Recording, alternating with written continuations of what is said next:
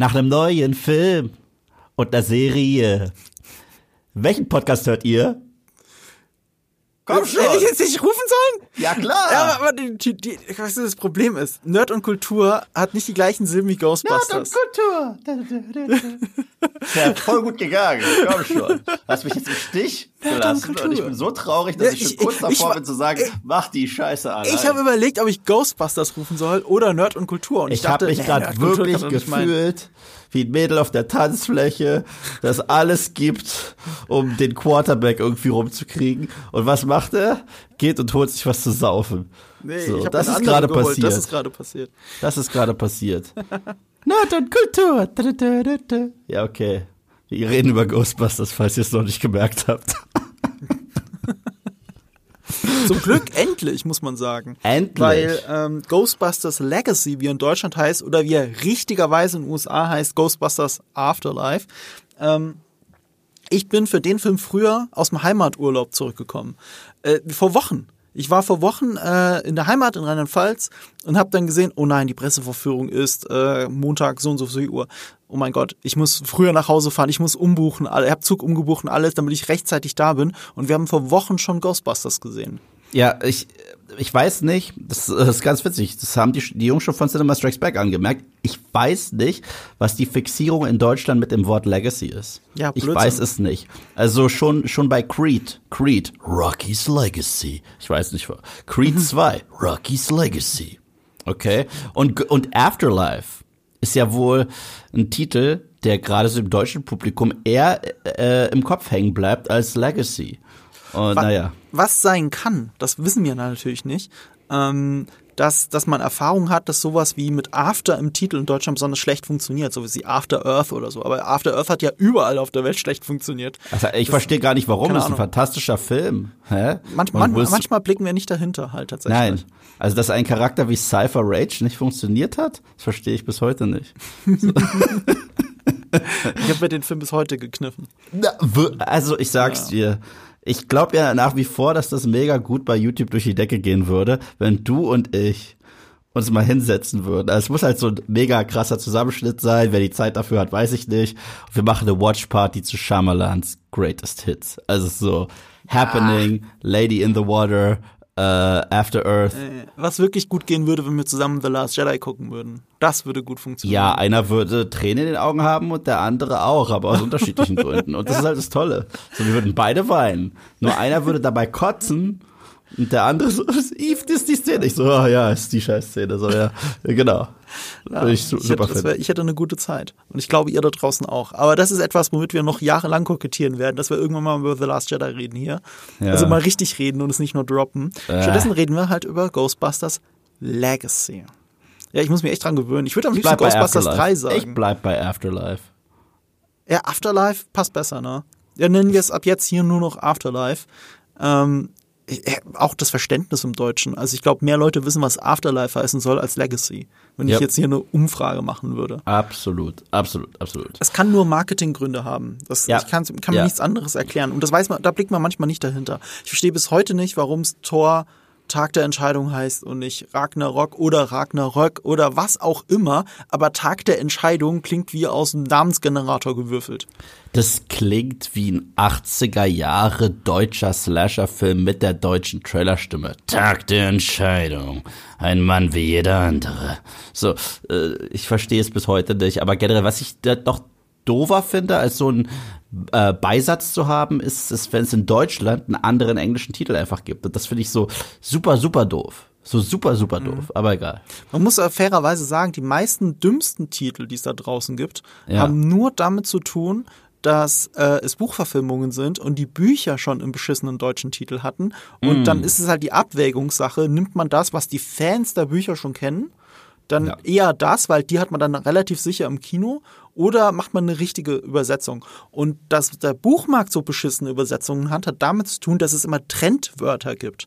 Sowas wie Girl, als Girl with a Dragon Tattoo, also die englische Fassung von ähm, äh, Verblendung. Verblendung. Ja, von Ver Verblendung war eher schon ein komisches Wort dann. Also, wie heißt der Film überhaupt, wer heißt das Buch überhaupt im Original? War es das Mädchen mit dem, mit dem Dragon Tattoo quasi? Ich glaube auch nicht. Ist, es nicht, ist es nicht ein schwedischer Roman? Deswegen äh, weiß ich ja, nicht, ja, die Millennium-Trilogie. Ich weiß nicht, wie es wirklich im Original Original heißt. Aber auf jeden Fall war das englische Trendwort dann Girl with a Dragon Tattoo. Und ja. im, im Zuge dessen, weil sich das dann so gut verkauft, wenn ein Buch Girl with oder was in der Richtung oder irgendwas in der Richtung im Titel hat, dann mhm. verkaufen sich diese Bücher besser. Mhm. Das, weil die Leute da, solche Bücher, das darf man nicht unterschätzen, die werden halt an Bahnhofshandlungen gekauft. Ja. Für die Zugfahrt. Und dann entscheidet man, dann entscheiden Leute nach Titel und Cover. Und die googeln da nicht groß danach. Und wenn dann Girl with drin steht, dann werden jahrelang Bücher mit diesem Titel besser verkauft. Und deswegen, das schlägt sich dann irgendwann durch zu den Filmen und dann haben wir halt so eine Spirale. Ich habe zum Beispiel neulich auf Netflix äh, The Woman in the Window gesehen. Woman in the Window? Hier mit Amy Adams, der. Ja, ist egal, der möchte gern Hitchcock filmen, der möchte gern Rear Window filmen, äh, Fenster zum Hof. Ähm, auch, auch Buchverfilmung, auch deswegen, auch im Zuge dessen. Also, so, so gern wir ja auf deutsche Titel schimpfen, die meisten Titel sind so beschissen, weil die deutschen Verlage äh, so sehr mit dem Strom schwimmen. Auch hm. wieder fast verständlicherweise. Wer, wer, ja. wer denn noch, ich meine, wer struggelt denn mehr und muss dann das machen, was wir kaufen? Eigentlich sind wir schuld. Das will ich damit sagen. Wir sind schuld. Die Gesellschaft ist schuld. Ja. Jetzt wurden wir sehr deep. Mhm. Und jetzt, wo wir sehr deep waren, sind wir kurz sehr oberflächlich und sprechen darüber, dass wir Ghostbusters Afterlife gesehen haben. Und das schon vor Wochen. Mhm. Das mittlerweile, ich glaube, bei mir sind es drei Wochen her. Ich glaube, es sind Ich habe ihn vor dir gesehen, glaube ich, ne? Ja, du hast ihn ich, du hast ihn wirklich schon, ich glaube, so vier, fünf oder sechs Tage vor mir gesehen. Das kann sein, ja. Also, also bei dir durften es so knapp vier Wochen sein. Ich glaube, bei mir. Kann doch nicht unter einem Embargo oder so. Also, das war halt tatsächlich, weil in den USA wurde, gab es auch schon erste Aufführungen. Zu mhm. dem Zeitpunkt, wenn ihr diesen Podcast hört, dann ist der erstens schon im Kino, weil wir, ja. ähm, wir, wir veröffentlichen den ja an einem Sonntag. Wir nehmen aber auf an einem Montag tatsächlich, jetzt eine Woche vorher. Und ich weiß, dass, äh, ich glaube, sogar an diesem Wochenende schon Fan-Previews waren. Man ja. konnte auch in München irgendwie sonntags schon Ghostbusters sehen. Also die sind da sehr lax mit der Veröffentlichungspolitik, also nicht so super strikt wie jetzt bei einem Disney-Film. Ja. ja. Das krasseste ist, was sie gebracht haben auf der Comic-Con. Hast du es mitbekommen? Nee.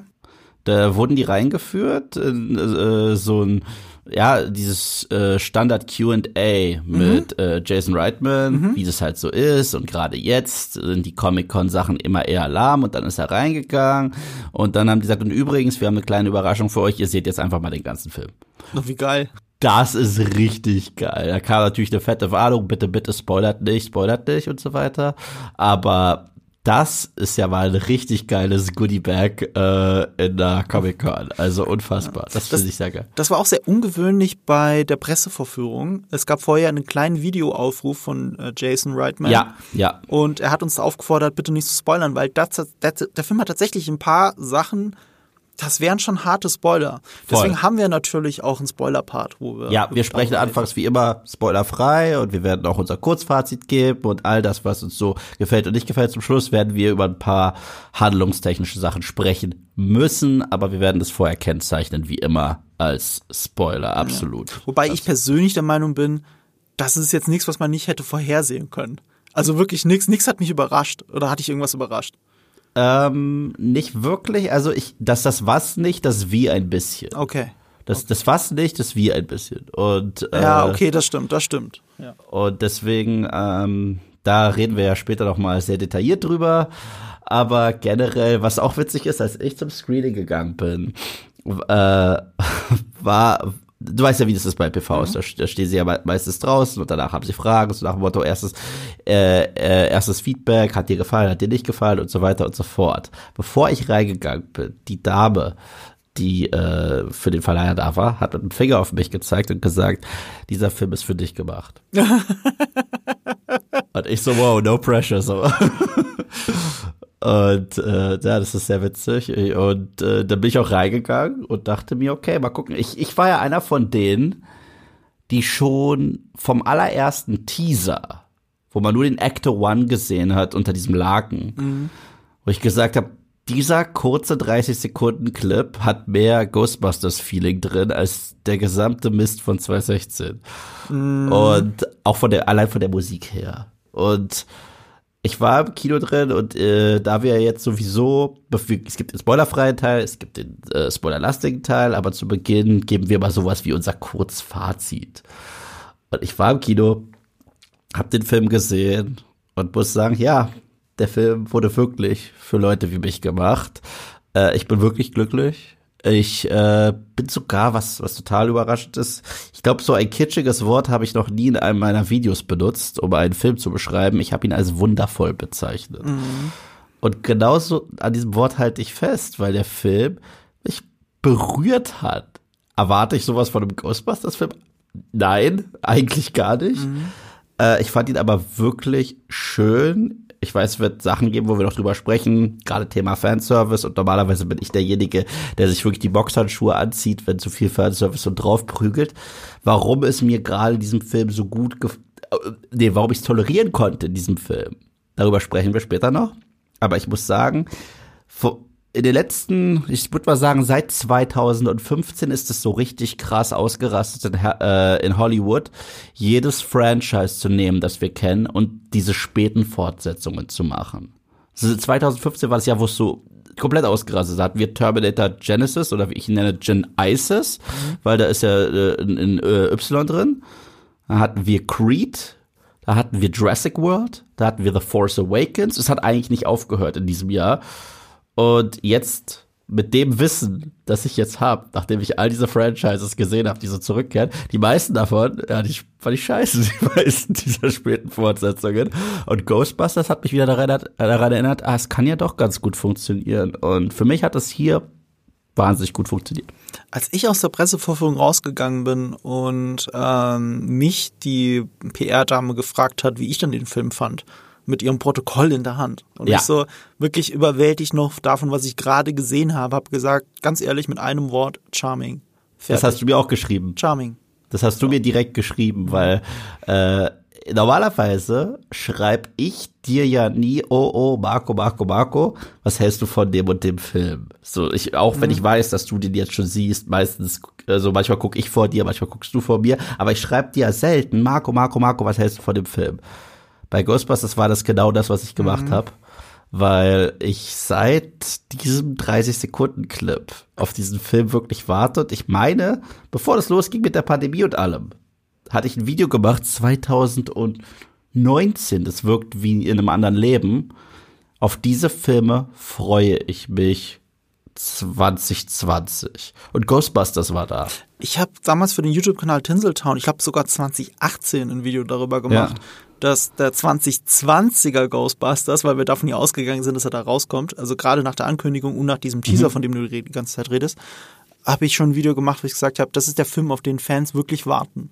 Mhm. Aus mhm. diversen Gründen, die wir jetzt auch gleich besprechen. Ich möchte mal ganz kurz auf das Charming zurückkommen. Ich bin auch jetzt, ein paar Wochen danach, fällt mir immer noch kein besseres Fazit ein, weil es auf so viele äh, Art, auf so Art und Weise das irgendwie trifft. Dieses mhm. charmant, was wir im Deutschen sagen, das ist der Film durch und durch. Mhm. Aber er ist auch so ein bisschen verzaubernd. Also mich ja. als Fan, mein Herz hat er so ein bisschen wieder eingefangen und ich fühle mich verzaubert von diesem Film. Und deswegen bleibe ich bei Charming, das ist mein Kurzfazit. Und du, du hast auch für mich das Stichwort gerade äh, genannt. Später werde ich noch sehr detailliert darüber sprechen, äh, warum mich in diesem Film übermäßiger Fanservice, zu dem wir noch kommen, nicht so stört. Du hast das Stichwort gerade selber genannt, Herz. Mhm. Dieser Film hat ein gigantisch großes Herz. Und das kann man einfach nicht wegleugnen. Es gibt so viele Filme, Sequels, Remakes und so weiter und so fort, die halt davon leben, Easter Eggs und Anspielungen reinzuwerfen, aber sie fühlen sich an wie eine Corporate Decision und nicht wie ein fettes, dickes Herz, das mhm. wirklich pocht durch den ganzen Film. Und ich habe hier äh, nicht diesen, diesen, diesen Corporate Intent gespürt, mhm. sondern ich habe gemerkt, dass ein Sohn in die Fußstapfen seines Vaters tritt und äh, gleichzeitig gibt es auch genügend Eigenes in diesem Film, gerade von der relativen Rahmenhandlung, zu der wir auch noch kommen. Deswegen finde ich sehr cool, dass du das Wort Herz gerade gedroppt hast, bevor ich es machen konnte. ja, das hat der Film. Das kann man nicht äh, leugnen. Ich habe noch ein Stichwort, bevor wir ähm, über die Söhne und Väter reden, um die es in diesem Film geht und die so gefühlt die Freunde des Vaters, die die äh, witzigen Onkel sind, die man auch noch irgendwie mit drin hat. Mhm. Ähm, das Stichwort ist Werbung. also Vorsicht, äh, es folgt jetzt Werbung. Liegen Sie nachts manchmal beunruhigt wach und fragen sich, ob Sie auch wirklich ausreichend versichert sind? Erleben Sie zuweilen Angstgefühle in Ihrem Keller oder auf Ihrem Dachboden, weil Sie gar keine Ahnung haben, welche Versicherung Sie bereits besitzen? Haben Sie oder Ihre Angehörigen jemals einen Schadensfall, den Ruhestand oder Zahnersatz gesehen? Wenn die Antwort Ja lautet, warten Sie keine Minute. Nehmen Sie Ihren Telefonhörer ab und rufen Sie die Profis. Clark, die Versicherungs-App. ich bin so stolz drauf. Wir hätten es jetzt an der Stelle einfach beenden sollen. Ja, aber ein paar Infos so. müssen wir ja doch noch mitgeben, was Clark überhaupt ist. Ich kenne Clark ganz gut von anderen Podcasts, die ich höre, weil die bei sehr vielen Podcasts äh, tatsächlich Werbung schalten. Mhm. Und ich finde das tatsächlich sehr interessant. Ich muss selber für mich überlegen, ob ich es machen will, weil ich tatsächlich äh, ein bisschen in diesem Versicherungsdschungel ersticke langsam und ich muss mich tatsächlich fragen, ob ich wirklich ausreichend versichert bin. Also was ist Clark eigentlich? Das ist eine Versicherungs-App. Was diese App macht, sie ist eigentlich ein Versicherungs-, ein Ersatz für einen Versicherungsmakler. Sie sammelt deine Versicherungsverträge, die du eh schon hast und dann ist das alles in einer App drin. Dann hast du diesen Papierkram nicht mehr. Das wollte ich gerade sagen. Also ich kann dir nur sagen, du weißt ja, dass ich ein kleiner Code bin. Mhm. So, das bin ich generell. Ich glaube, das merkst du jedes Mal, bevor wir diesen Podcast aufnehmen. Und glaub mir, bei mir zu Hause gerade versicherungstechnisch, es sieht fürchterlich aus. Mein Schreibtisch sieht aus wie eine Hölle und das ist für mich schon mal ein krasser Unique Selling Point, dass ich mich damit nicht mehr rumkloppen muss. Also meine Krankenversicherung zum Beispiel hat auch eine eigene App noch zusätzlich und äh, ich bin auch noch bei einer ich will nicht sagen, welcher Versicherungsdienstleister, aber ich bin noch bei jemand anderem versichert und die haben auch wieder eine eigene App. Und das ist alles, ja, ich muss mich hier ganz schön durchklicken, damit ich auf alles komme. Diese App sammelt halt alle eure Versicherungsdaten, so dass ihr sie jederzeit abrufen könnt. Sie fungiert auch als Versicherungsmakler, so dass sie über diese App zu anderen Versicherungen findet, die euch helfen, ähm, äh, eure Versicherungssituation insgesamt zu verbessern. Ja, und gerade habt ihr dann auch andauernd, also jemand wie ich, der braucht das einen Überblick. Kündigungsfristen.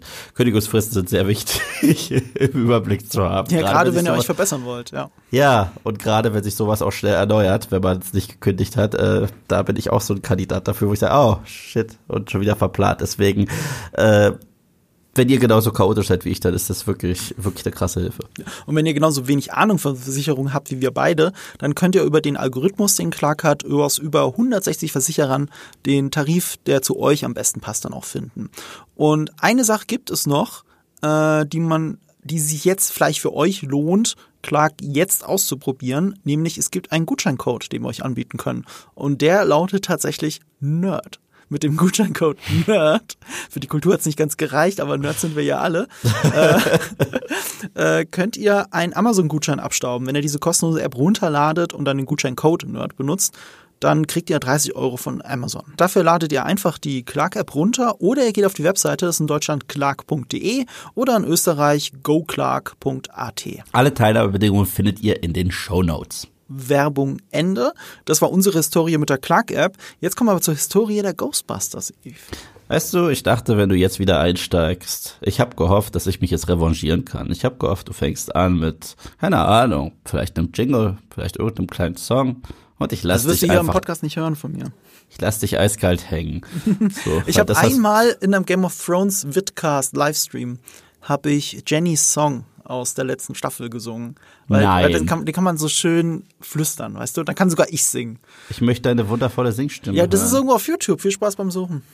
Ja, ja aber. Das verlinke ich gut. nicht in den Show Notes, Leute. Weißt du was? Weißt du was? Unser allererster Podcast, der war, glaube ich, ein Tag nach meinem Geburtstag. Ne? Und, Echt? Äh, ja. Und ja, und wenn wir Jubiläum feiern vom Podcast, feiern wir quasi meinen Geburtstag. Ach, ich habe doch mal Happy Birthday für dich gesungen im Podcast. Du, ja, nicht, nein, du hast einfach nur Happy Birthday gesagt. Du hast, du hast nee, nee, nee. Ich habe Happy Birthday gesungen. Stimmt, du hast mir eine Audionachricht geschickt. Nein, ich, ich habe es im Podcast. Das glaube ich nicht. Doch. Doch, geht, ich das auch der Sache gehe ich noch auf den Grund. Ansonsten würde ich sagen. Äh, das war die Anmoderation. Natürlich, das war und es war nicht unser erster Podcast, das war unser zweiter Podcast. Das war der nach Suicide Ach, stimmt, Squad. Bad Batch, stimmt. Siehst du mal, wie lange wir das schon Hä, machen? Was, was, ich weiß gar nicht, was der zweite mehr war. Unser zweiter war Bad Batch, unser erster war Suicide Squad. Nein, das stimmt nicht. Doch. Definitiv da, nicht. Da wette ich jetzt mit da dir. Da guck ich jetzt nach. Jetzt da hier guckst live du jetzt nach, bitte live nach. Und da wird nicht rausgeschnitten. Unser ja. zweiter Podcast ist Bad Batch gewesen. Da bin ich mir. Ach, Bad Batch? Ich habe Batman verstanden. Ich habe nee, Bad, Bad Batch gesagt die ganze Bad Zeit. Batch. Natürlich, das ich hieß schlechte Star, schlechte Star Wars. Nee, schon nee. direkt der Titel war schon bam. Ich habe Batman so. verstanden. Nein, nein, um Gottes Willen. Ja, auf jeden Fall, es ging nur darum, ich habe gehofft, dass ich dich jetzt auch hängen lassen kann mit dem Gesang wie du mich davor, aber okay. Unsere Historie mit Ghostbusters war der Stichpunkt und ich glaube, ich spreche für uns beide, wenn ich sage, dass Ghostbusters recht prägend für unser Nerdtum war, für unser beider Nerdtum. Stimmt das, Markus? Du bist für mich das würde ich gar nicht so sehr sagen. Oh, wirklich nicht? Für wir mich hat, ist das eine hart ja, valide Aussage. Wir haben ja im Halloween-Podcast darüber geredet, dass ich, also da haben wir auch sehr lange mhm. über Ghostbusters 1 geredet, weil ich ihn zu meinen Lieblings-Halloween-Filmen zähle, weil er so mhm. dieses leichten Grusel, kinderfreundlich, familienfreundlich, irgendwie an Halloween verpackt. Ich gucke, das ist einfach ein Film, den man gerne an Halloween schaut. Mhm. Und mhm. ähm, ich habe dir, glaube ich, im Vidcast gesagt, dass ich Ghostbusters relativ spät gesehen habe. Also oh. sowas wie James Bond ist deutlich prägender für mich, äh, für mein Nerdtum gewesen als das. So Planet der Affen war deutlich prägender oder Dune, der erste von 84. Aber nicht so sehr Ghostbusters tatsächlich. Ich glaube, Ghostbusters hat mir sehr geholfen, Bill Murray zu verstehen. also auch ähm, mit dem Behind the Scenes. Ne? Also wenn man klar, weiß, klar, klar. wenn man weiß, wie er am Set war. Also ja. ich, ich glaube, das ist eher so die Entstehungsgeschichte von Ghostbusters hat mir für, äh, geholfen, amerikanischen Humor zu verstehen. Was mir auch geholfen hat, war ein Film auf Netflix, den hatte ich damals auch empfohlen in unserem Podcast. Der Film heißt, oh Gott, oh Gott, Stupid and Futile Gesture war es, glaube ich. Äh, da geht es um die Lebensgeschichte von äh, Lebensgeschichte von Doug Kenny. Das ist mhm. der Gründer gewesen von äh, National Lampoon, von diesem Magazin. Und yeah. darauf geht dieser ganze Saturday Night Live Humor zurück, aus dem ja auch Ghostbusters äh, resultiert. Und da habe ich auch ein bisschen mehr Bill Murray verstanden, der da ironischerweise von. Nee, warte mal. Wer spielt Bill Murray? Ah, nee, das war ein Unbekannter. Weiß ich gerade nicht mehr. Aber Chevy Chase. Chevy Chase spielt auch eine große Rolle und Chevy Chase wird da von Joel McHale gespielt. Der ah, Community ja, ja, ja, ja, ja. Was, was, was, halt, was halt sehr witzig ist. Ja. Und, und, das, und übrigens, er hat ihn angerufen. Also ja? da haben sie wieder miteinander telefoniert dazu, ja. Das wusste ich gar nicht. Übrigens, also der ganze Cast von, ich weiß, es ist eine krasse Tangente, scheint sich auch mittlerweile wieder ganz okay mit Chevy zu verstehen. Ich glaube, wo es noch ein bisschen drückt, ist Dan Harmon ja. tatsächlich. Aber auch er hat ihm ja einen Gastspot gegeben. Das war ja kein äh, Footage-Material in der Staffel 5 Premiere von mhm. Community. Deswegen halte ich immer noch daran fest, sollte es jemals ein End a Movie geben zu Six Seasons, ihr müsst den ganzen Cast zurückholen. Ihr müsst Chevy holen, ihr müsst äh, ähm, äh, Donald Glover holen, ihr müsst sie alle holen, sonst könnt ihr euch diesen Film ja. so hart sonst wohin stecken. Ja, es wäre das ja wie Sex and City ohne Kim. Das geht ja gar ja. nicht. Ja, das geht überhaupt nicht. Oder sonst wäre es wie Nee, das sage ich jetzt nicht. Dazu kommen wir eh gleich zu einem beschissenen Remake, aber ja. So. Äh. jetzt musst du kurz überlegen, was du meinst. Äh, wir sind so weit weg von dem Ghostbusters-Thema. Ja. Aber, aber, aber, das ist amerikanischer Humor. So Community ja. seziert das ja auch. Und Chevy Chase war auch einer dieser Saturday Night Live-Garde. Und das muss wichtig, um den Impact von Ghostbusters zu verstehen. Äh, Saturday Night Live, was in den USA seit über 40 Jahren läuft. Ich glaube 50 Und Jahre. Und definitiv fast. mittlerweile nicht mehr so lustig ist, wie es mal war. Aber ja. Einzelne Gags immer noch. Also ich gucke das schon äh, teilweise immer noch auf YouTube. Gerade gerade in dieser politisch brisanten Phase hat, hat finde ich sogar Saturday Night Live wieder an äh, ähm, Relevanz gewonnen tatsächlich. Finde ich so krass nicht. Ich finde es einfach nur plakativ und Leute applaudieren, aber lachen nicht. Und das ist für mich ein großes Problem. Das ist für mich der Tod von Comedy. Mhm. Wenn Leute nur noch applaudieren und nicht lachen. Mhm. So. Interessanter Punkt, aber, aber das sehe ich anders. Also ich lache tatsächlich sehr viel. Ich finde sehr vieles sehr, sehr pointiert, gerade jetzt. Und damit hat es wirklich für mich wirklich wieder an Relevanz gewonnen in den letzten Jahren, während es vorher einfach nur eine Sketchshow war. Ist ja egal. Auf jeden Fall, ähm, die, alles, was ihr an Ghostbusters seht, die Leute hinter der Kamera, die Leute vor der Kamera, die kannten sich alle aus Saturday Night Live. Also im Wesentlichen ja. Dan Aykroyd, ähm, Bill Murray, Harold Ramis und jetzt muss ich überlegen, die anderen auch. Wer, wer, weißt, wer spielt äh, nochmal Winston? Wer ist da nochmal? Äh, Winston äh, wird Ernie Hudson. Ernie Hudson, aber es ist Ernie Hudson Saturday Night Live, das weiß ich nein, nicht. Nein, nein, Ernie Hudson. Ursprünglich sollte Winston Sattermore gespielt werden von, ähm, von Eddie Murphy. Das hätte noch besser gepasst. Nein, aber die, äh, deswegen wurde ja auch die Rolle so runtergekürzt. Ja. Weil Eddie Murphy Nein gesagt hat. Ah. So, das ist ja das Ding. Eddie Murphy wäre aber ich glaube nach wie vor, ich bin froh, dass wir Ernie Hudson bekommen nee, haben. Nee, ich bin auch froh im Nachhinein, weil, äh, weil das Eddie so eine Murphy Show gewesen. Wo, wo, Eddie Murphy eine Ego-Show, ist, will ich sagen damit. Sorry. Ja, Eddie Murphy ist zu groß. Gerade Eddie Murphy 80er Jahre mhm. ist zu groß, als dass ich ihm den Everyday Guy abgekauft hätte. Ja. Weißt du, und ich bin sehr froh, dass wir diesen Winston haben als den Everyday Guy, weil er ist, er ist wie wir und seine Motivation ist Beste. So, egal, wenn es, wenn es ein Paycheck gibt, bin ich dabei, glaube ich, an alles. Und das, das war aber das, was ich ziemlich cool an ihm finde, wo sie äh, 10.000 Fragen stellen, glaubst du, an Goblins, an Ghouls, an Gespenster und so weiter. Und er, wenn es da einen festen Paycheck gibt, glaube ich an alles, was du willst. und, und, dieser Satz hat komplett gereicht. Und ich glaube, wenn es Eddie Murphy gewesen wäre, erstmal, hey Mann, du weißt ganz genau, ich höre das und das und das. Das, das hätte den Witz nicht halb so geil gemacht. Ja. Aber ja, ähm, das ist krass, das, das, das nicht so prägend für dich war. Für mich war Ghostbusters sauprägend. Mhm. Sauprägend. Sowohl, also der Film, ich habe ihn sehr jung gesehen, ich habe einen älteren Bruder und einen älteren Cousin und wir sind ein bisschen zu dritt groß geworden wie drei Brüder und haben früher die Filme hoch und runter geschaut, die Trickserie hoch und runter geschaut. Wir waren, wenn wir äh, noch draußen spielen waren, ich weiß, es ist unfassbar, dass Kinder das mal gemacht haben, aber das haben wir früher gemacht, waren draußen spielen, waren wir drei Ghostbusters, die äh, mit äh, Stöcke als Protonenpacks benutzt haben und Geister gejagt haben. Und wir waren verliebt. Ich weiß, es gab nicht weit von da, wo ich groß geworden bin, gab es so einen Spielzeugladen.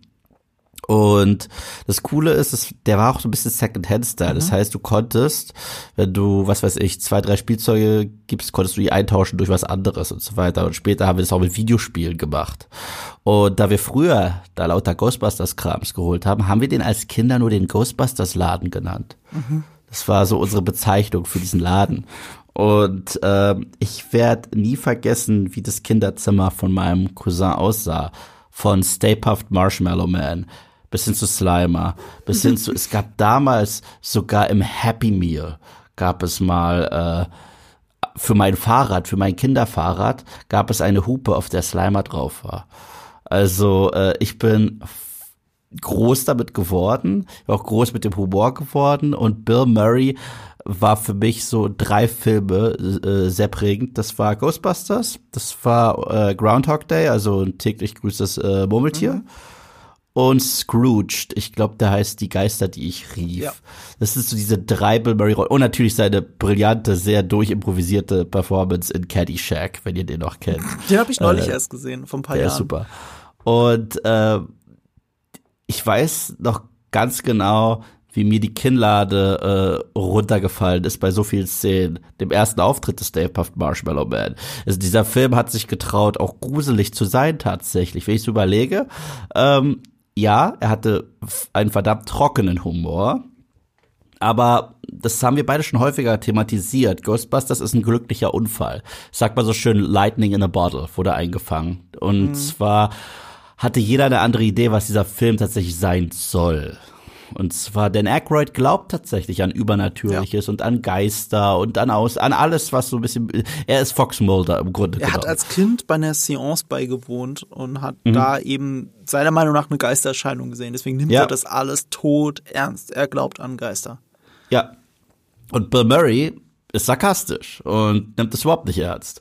Und äh, dazu haben wir dann noch jemanden wie Harold Ramis, der einfach äh, verdammt gut äh, die Dialoge auf diese Charaktere zurechtgeschrieben hat mhm. und Ivan Reitman als Regisseur. Das heißt, die einzigen, die wahrscheinlich wirklich wussten, was bei rauskommt, waren Harold Ramis und Ivan Reitman.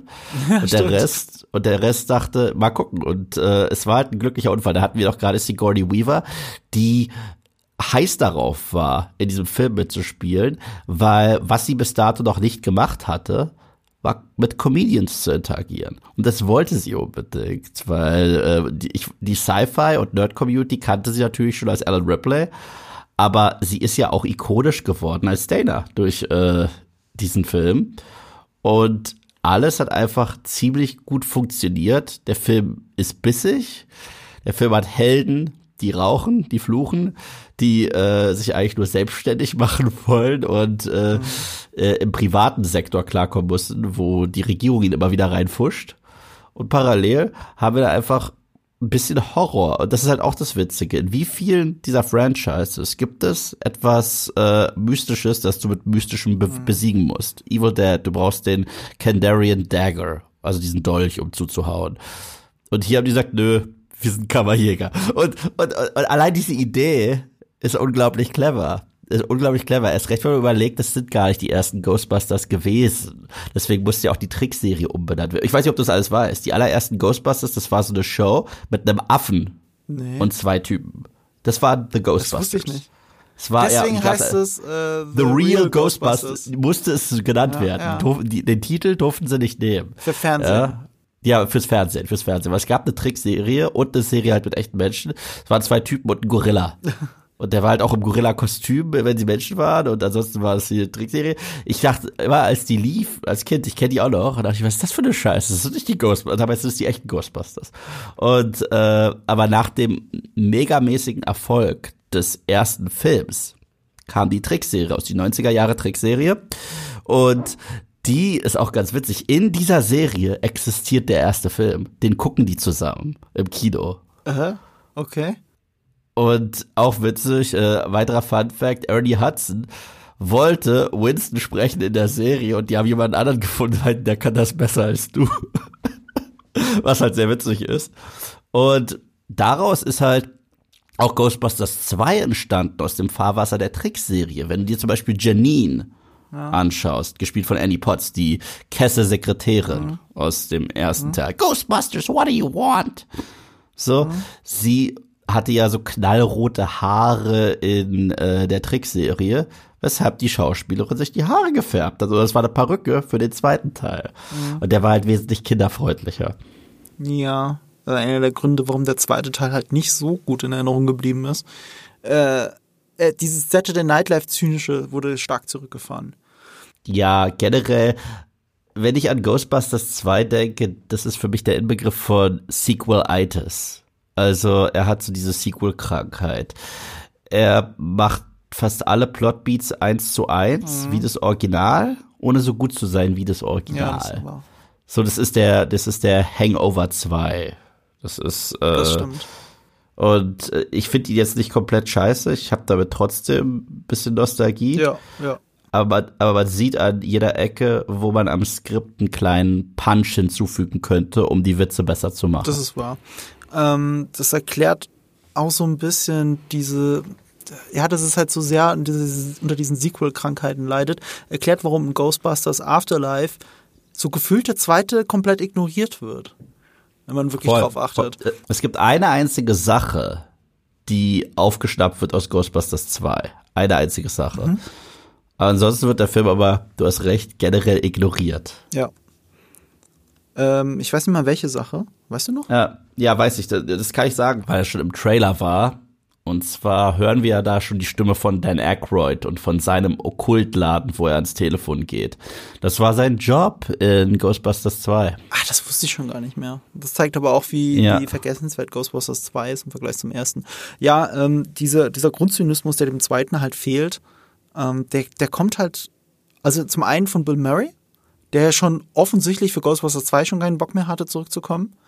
Im ersten hat er ja so ein bisschen gegen das Skript gespielt. Berühmterweise hat er sehr viel improvisiert. Ja. Ihr müsst, ja, müsst euch halt vorstellen, Dan Aykroyd mit diesem festen Glauben an Geistern schreibt halt zusammen ein Comedy-Drehbuch mit Harold Ramis, der eben auch viel hinter der Kamera an den ganzen Saturday Night, Saturday Night Live Film gearbeitet hat. Das Skript selber war auch für Dan Aykroyd und ähm, John Belushi in der Hauptrolle aus, aus Blues Brothers.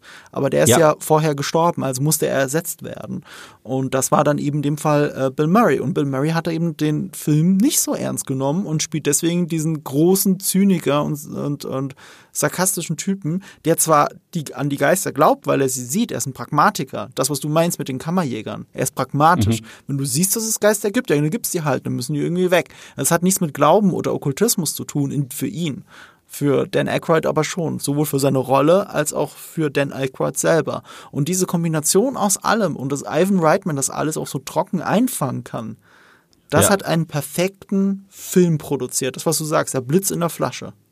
Ja, ja. Und hinzu kommt, John Belushi wurde ja dann trotzdem verewigt, indem ein Charakter ihm gewidmet wurde, der ja dann später in der Popkultur richtig explodiert ist. Und das ist Slimer. Das ist das Tolle. Ich hab, ich, das hast du mir letztes Mal erzählt und ich habe das in Vidcast auch reingeschnitten in meinen Videopart. Aber ganz ehrlich, ich sehe die Ähnlichkeit nicht. Und es ist ja auch ganz gut für John Belushi, dass die Ähnlichkeit nicht sichtbar ist. Die haben das aber äh, tatsächlich gemacht. Die wollten ihn so ein bisschen gefräßig zeigen und so ein bisschen, wie er sich daneben benimmt. Aha. Und er ist ja nicht wirklich böse und bla. Und die Stimme. Ah, so wie John Belushi sich wahrscheinlich im Hotel benimmt, wenn er auf einem Drogentrip ist. So ungefähr. Oder Party Animals. Ja. Und ähm, er wird tatsächlich gesprochen von Ivan Reitman. Ich weiß ehrlich gesagt nicht mehr, was hat er was gesagt oder hat er nur Geräusche Nein, er macht gemacht? nur Geräusche, macht macht.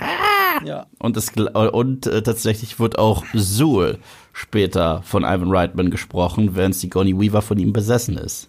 There is no Dana, there's only Zool. Das ist äh, das ist auch Ivan Reitman. okay, okay. Wir kommen auch gleich zu den Reitmans, da muss man sehr viel sagen, aber bevor wir darüber reden, wir haben jetzt darüber geredet, warum der alte Ghostbusters so ein unfassbar guter Film ist. Mhm. Das führt uns halt zu der anderen Grundfrage, die wir zumindest kurz hier anreißen müssen, nämlich warum der 2016er Ghostbusters so beschissen ist. Ähm, Spoiler Alert, es hat nichts mit dem Geschlecht der Figuren zu tun. Nö, dass daraus überhaupt, äh, das, ich finde es so witzig, dass daraus überhaupt ein Politikum wurde ja. aus diesem Scheißfilm. Genau. Das ist das Witzigste, was ich je erlebt habe. Als er dann ähm, so gefloppt ist, dass dann, dass dann die Darstellerinnen dachten, das hat damit zu tun, weil sie Frauen sind. Ja, das, das wurde sehr als Schild benutzt ja. tatsächlich. Äh, als wenn es nicht genügend Frauen gab, die den auch scheiße fanden. So. Ja. Und dieser Film hat so ziemlich alles alles irgendwie äh, hat in die falsche Richtung geschossen, wie es eigentlich bei Ghostbusters sein sollte. Er war laut ohne Ende, er war grell ohne Ende, er hatte Pipi Kaka, Furzhumor und wir fallen alle zwei Sekunden hin. Er hatte vier Castmitglieder, die keine Chemie miteinander hatten. Gleichzeitig wollte jeder Einzelne äh, die andere nochmal übertreffen, wie laut und nervig sie sein kann. Das ist so das Gegenteil, weil wenn du dir die originalen vier Ghostbusters anschaut, aus, das sind alles unterschiedliche Figuren. Wir haben diesen sehr introvertierten äh, Spangler, Egon, gespielt von Harold Ramis der immer nur mit seinem Wissenschaftsjargon kommt, wo wir ganz genau wissen, dass ein Großteil davon scheiße, also Bullshit ist, aber das ist halt der Witz dabei. Ray, der so ein bisschen das Kind der Gruppe ist und auch diesen kindlichen Glauben an all das hat. Vankman, der allen den Stinkefinger zeigt, ein kleiner Creep und Purpose und gleichzeitig halt einfach nur Bill Murray ist und das rockt. Und Winston, der offen zugibt, ich will einfach nur Geld und fertig. Und, und deswegen funktioniert es so gut, weil die ergänzen sich. Und diese vier Ladies haben sich angeschrien und, äh, und das liegt aber auch am Regisseur Paul Feig, dessen Regie äh, Instruction einfach war, seid lustig. Und das ist und, so und dann, ein wichtiger Punkt. Das ist so ein ja, wichtiger Punkt. Das, das ist seine Regieanweisung. Seid lustig. Und, und die, das sind halt, die sind lustig. Gerade bei SNL habe ich schon sehr häufig über die, äh, nicht über, sondern mit diesen äh, Comedians gelacht. Mhm. Okay aber da haben sie auch ein Skript und so weiter, das ihre Fähigkeiten so ein bisschen äh, hervorbringt. Aber hier haben die gesagt, improvisiert ganz viel. Nicht jeder ist ein King im Improvisieren, ja. ist nicht jeder. Die konnten das nicht. Das Skript war dazu auch noch derartig beschissen, dass ich nicht fassen konnte. Ein Witz in diesem Film. Ein Witz in diesem Film ist es, dass Chris Hemsworth sich die Augen zuhält, weil es zu laut ist. Weil, weil, weil er, weil er vergessen hat, dass man sich ja die Ohren zuhalten muss. Und ich habe auch nicht verstanden, was sie damit machen wollten. Wollten sie dann einfach ihn so ein bisschen zur sexy Sekretärin machen? Da denke ich mir auch, Annie Potts war das nicht im, äh, im ersten Ghostbusters. Sie war die Kesse, die ans Telefon mit ihrem Hardcore New Yorker Akzent rangeht, dezent genervt von allem. Und sie hatte wesentlich mehr Bedeutung für den Film, als Chris Hemsworth das hier hatte. Und es gab nicht ein, nicht zwei, nicht drei, sondern ich glaube vier Tanzeinlagen, bei denen ich mich wirklich gefragt habe, was für eine Scheiße gucke ich da gerade? Ah, ganz, ganz mal davon abgesehen, dass die Geister nicht mehr ernst genommen wurden. Die Geister waren eins zu eins Extras aus Luigi's Mansion. Das kann man nicht anders sagen, diesem Gamecube-Spiel. Es sah einfach genau so aus. Und dann haben sich alle darüber gefreut, dass der Film so clever ist, dass wenn die Geister fliegen, sie über die Balken, also über den äh, 16 zu 9 Aspect Ratio rüberfliegen. Mhm. Und dass das so clever ist. Es ist nicht clever. Das ist ein Gimmick, mit dem er entschuldigt, dass der Rest des Films scheiße ist. Es ist ein Symbol dafür, wie der Film funktioniert. Der Film nimmt sich als Film nicht ernst. So, in dem mhm. Moment, wo die Geister mhm. über die Balken fliegen, brechen sie ja diese vierte Wand auf. Du wirst daran erinnert, ja. dass du eigentlich gerade einen Film schaust. Und so ist der ganze Film ja aufgebaut. Man kann, wie du sagst, das ist improvisiert. Also alles daran ist improvisiert. Und das ist schon mal sehr großes Gamble. Das kann funktionieren, Und? zum Beispiel bei Tor 3. Ähm, aber weiß, äh, äh das ist auch die, die Ausführung eine andere. Also Taika Waititi zum Beispiel hat mit seinen Schauspielern wochenlang Improvisationstraining gemacht. Der hat mit ihnen ja, trainiert. der macht das ja auch selbst. Also, also seine Comedies leben ja auch davon, wenn du sowas wie What We Do in the Shadows mhm. siehst, weißt du? Das lebt davon. Ghostbusters lebt eben nicht davon. Ghostbusters lebt erst recht nicht davon, dass du vier Charaktere hast, die im Grunde genommen alle gleich sind. Ja, die sind ziemlich gleich. Also, ja, genau. Also, gleich. Eigentlich, wollten sie Kirsten Wick so ein bisschen zu Ray machen, aber sie war auch viel zu viel Egon. Hm. Aber sie war dann auch ab und zu sarkastisch, also war sie doch Bankman. Also wer ist sie eigentlich? Sie sind aber auch alle sich selbst. Also ja, Egon ja, Spengler, ja, Harold Ramis spielt nicht Egon Spengler. So, Bill Murray ja. spielt sich selber. Er ist der Einzige, der sich selber spielt. Denn Aykroyd, klar, er glaubt zwar an Geister, so wie, wie, wie seine Figur, aber er ist nicht ein naives Kind. Er ist der Produzent und Autor dieses Films. Ja, genau. Und, und diese vier, die spielen sich selbst. Und die spielen sich selbst, weil äh, Kevin, äh, Paul Feig ihnen das gesagt hat. Und, ja. und, und, wie du sagst, sie versuchen sich die ganze Zeit gegenseitig zu übertrumpfen. Und ich kaufe keine einzigen ab, dass sie eine Wissenschaftlerin spielt. Also am ja, ehesten noch, ähm, äh, wie heißt du nochmal? Kate McKinnon? Ja, genau. Das war mehr eine Lieblingsrolle von den Vieren war das die, die ich gesagt hätte, die in einer besseren Gruppe hätte gut funktioniert für mich. Ich dachte mir auch, was ist, was ist das für eine ADS-Figur, die alle zwei Sekunden irgendwie Chips in der Hand hält, äh, Hand hält oder wackeln muss. Das war für mich das eine Kind in der Gruppe, das so viel Aufmerksamkeit braucht, dass wenn es nicht gerade redet, es rumspringt und tanzt. Damit man zumindest sagen kann, aber ist das nicht verrückt? Ich habe für einen kurzen Moment nicht gewusst, welche von denen du gerade meinst. Achso, sie, ja, Kate, Kate McKinnon. Ja. Das ist hier. Ähm, nee, nee, nee, nee, nee. Ich meine wegen deiner Beschreibung, wie du die Figur so, beschrieben ja, hast. So, Melissa so, McCarthy zum Beispiel, darauf trifft das jetzt auch hier zu. Und das ist eine gute Schauspielerin, wenn hin. sie will. Sie hat auch schon Dramen gespielt. Das ist eine richtig gute Schauspielerin, wenn sie möchte. Voll, und hier spielt sie einfach nur Melissa McCarthy. Und zu keiner Millisekunde glaube ich, dass sie eine Wissenschaftlerin ist in diesem Film. Absolut nicht. Das siehst du besonders wenn gut, du wenn sie die, äh, äh, die Plaster ausprobieren in dieser, dieser Szene ja, in der Gasse. Was halt, was halt umso witziger ist, weil es einer der besten Gags einer der besten Gags des Originals ist diese Szene. Wir sehen Egon, wir sehen Ray und wir sehen Wankman im Fahrstuhl, kurz bevor sie das erste Mal aktiv werden. Mhm. Und was sagt Egon? Mir ist gerade aufgefallen, dass wir dieses Equipment noch nie wirklich äh, testen konnten. Und was kann schon schieflaufen, abgesehen davon, dass wir einen nuklearen, äh, quasi einen nuklearen Sprengstoff auf unseren Schultern haben. Und dann, ja, jetzt ist es wohl zu spät. Also switch mich an. Die switcht ihn an, du hörst mhm. dieses Geräusch und Ray und Pete drehen sich ein bisschen nach äh, rechts, als wenn es noch irgendwas äh, äh, tun würde, wenn es jetzt eine ernste Bedrohung wäre in diesem Fahrstuhl. Das ist krass subtil, krass trocken, clever geschrieben und aufeinander eingespielt, auch vom physischen Humor. Und jetzt haben wir die gleiche Szene in 2016. Melissa McCarthy sagt, äh, switch mich an. Dann ist sie angeswitcht und dann schießt sie durch die Luft und fällt 10.000 Mal auf den Boden und schreit und alle schreien. Und ich dachte mir, was, was, was gucke ich da eigentlich gerade? Also ganz mal abgesehen davon von den alten Witzen und so weiter. Es gibt so eine Szene, wo ähm, Leslie Jones den zukünftigen Actor One anfährt. Da haben wir einen Oprah-Gag, der nicht zieht und der hört nicht auf. Er hört nicht, das ist auch das Schlimme, die wissen nie, manchmal ist in der Kürze die Würze. Wenn ich so einen cleveren One-Liner gezielt raushaue, schaffe ich es Marco zum Lachen zu bringen. Wenn ich aber den gleichen One-Liner irgendwie acht Sätze draus mache, würde ich sagen, ja, ich habe den Witz verstanden, Eve. So, und weiß ich auch nicht. Ja, das war zum, so ist der ganze Film, stimmt. Und das Letzte, was ich dazu sagen habe, du merkst, dass der Cast, der, der alte Cast, gebullied wurde, um äh, Cameos in diesem Film zu spielen. Und keiner, keiner will da sein. Keiner will da sein. Also äh, Du merkst halt, Bill Murray spielt das nur, weil er nicht die Rolle nochmal spielen muss. Weil er hat ja eigentlich keinen Bock, das nochmal zu spielen. Daran ist ja Ghostbusters drei Jahre lang, jahrzehntelang gescheitert.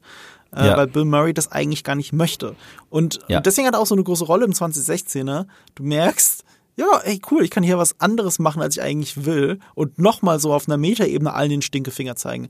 Und dadurch, dass auch alle andere Rollen spielen, gut, das hat den Vorteil, dass dieser Film nicht kanonisch ist, also dass er nicht zu dem anderen Ghostbusters-Film dazugehört, hat den Nachteil, du wirst schon wieder bei jedem einzelnen Cameo aus dieser Immersion, wie man bei Videospielen so schön sagt, des Filmes gerissen. Du, ja. du, fühlst dich niemals in dieser Welt beheimatet. Du bist in einer Welt, in der jemand sich die Augen zuhält, wenn es zu laut ist. Das kann offensichtlich nicht die echte Welt sein. So schlecht ist dieser Gag. Und, das ist das, ich glaube, das Letzte, was ich diesem Scheißfilm sagen will, die Eier, die man haben muss, um diesem Film eine Post-Credit-Scene zu geben. Also die Eier, die man hat, um diesem Film eine Post-Credit-Scene zu geben und zu sagen, ja, da kommt noch mehr. Und ich weiß, als ich sie gesehen habe, dachte ich mir, diese Szene ergibt nicht mal Sinn. Ich weiß ehrlich gesagt nicht mal mehr, was die Post-Credit-Szene war. Das ist auch gut für Was dich. Das denn? bedeutet, am Ende äh, ist, ich weiß nicht, ob alle vier, aber zumindest drei von denen sind dann in dieser Ghostbusters-Zentrale. Das Telefon klingelt und die eine geht ran und sagt, äh, da ist ein Suhl am Apparat. Ach, und echt? ich so, und ich so, hat der Hund gerade angerufen oder was ist passiert? So, habt ihr das Original überhaupt gesehen? So, Guter so, Punkt, weil das also, macht der neue Film natürlich viel besser. Na, und ich, und ich dachte mir dann auch, das ist halt das Ding, ähm, Thema Fanservice.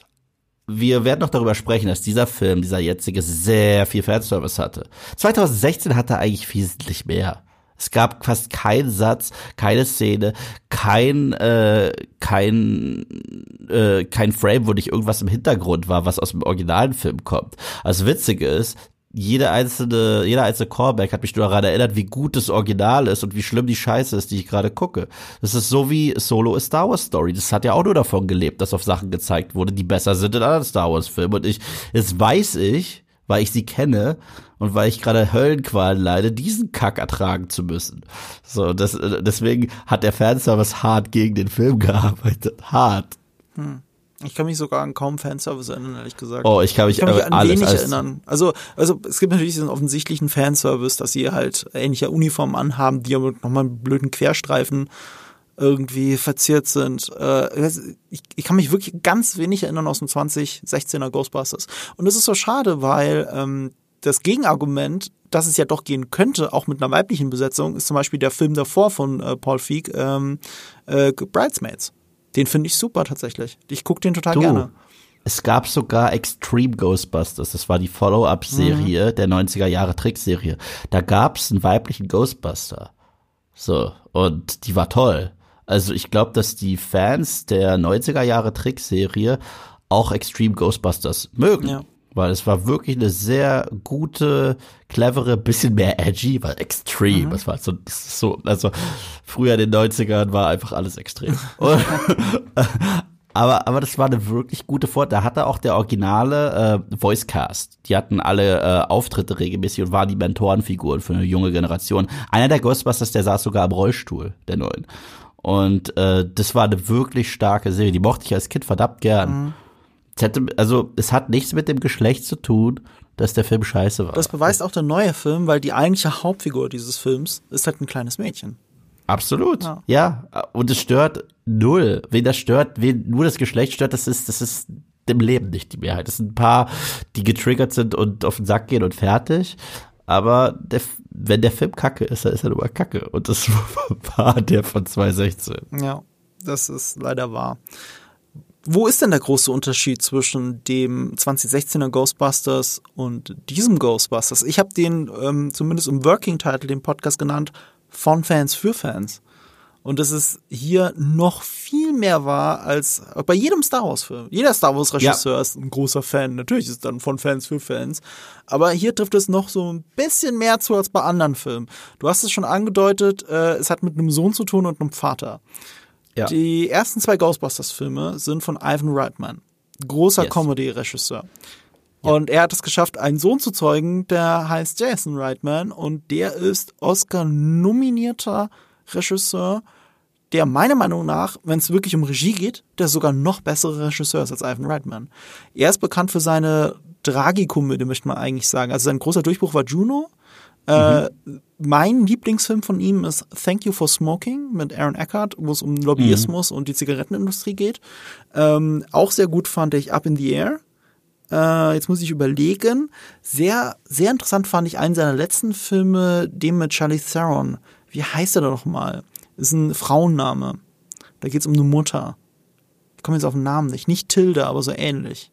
Soll ich ihn googeln? Ja, also wenn du es nämlich jetzt nicht machst, dann krieg ich lauter die Privatnachrichten auf Instagram, äh, wie sie dann wirklich heißt. Trudy, Trudy oder Tudy oder so ähnlich.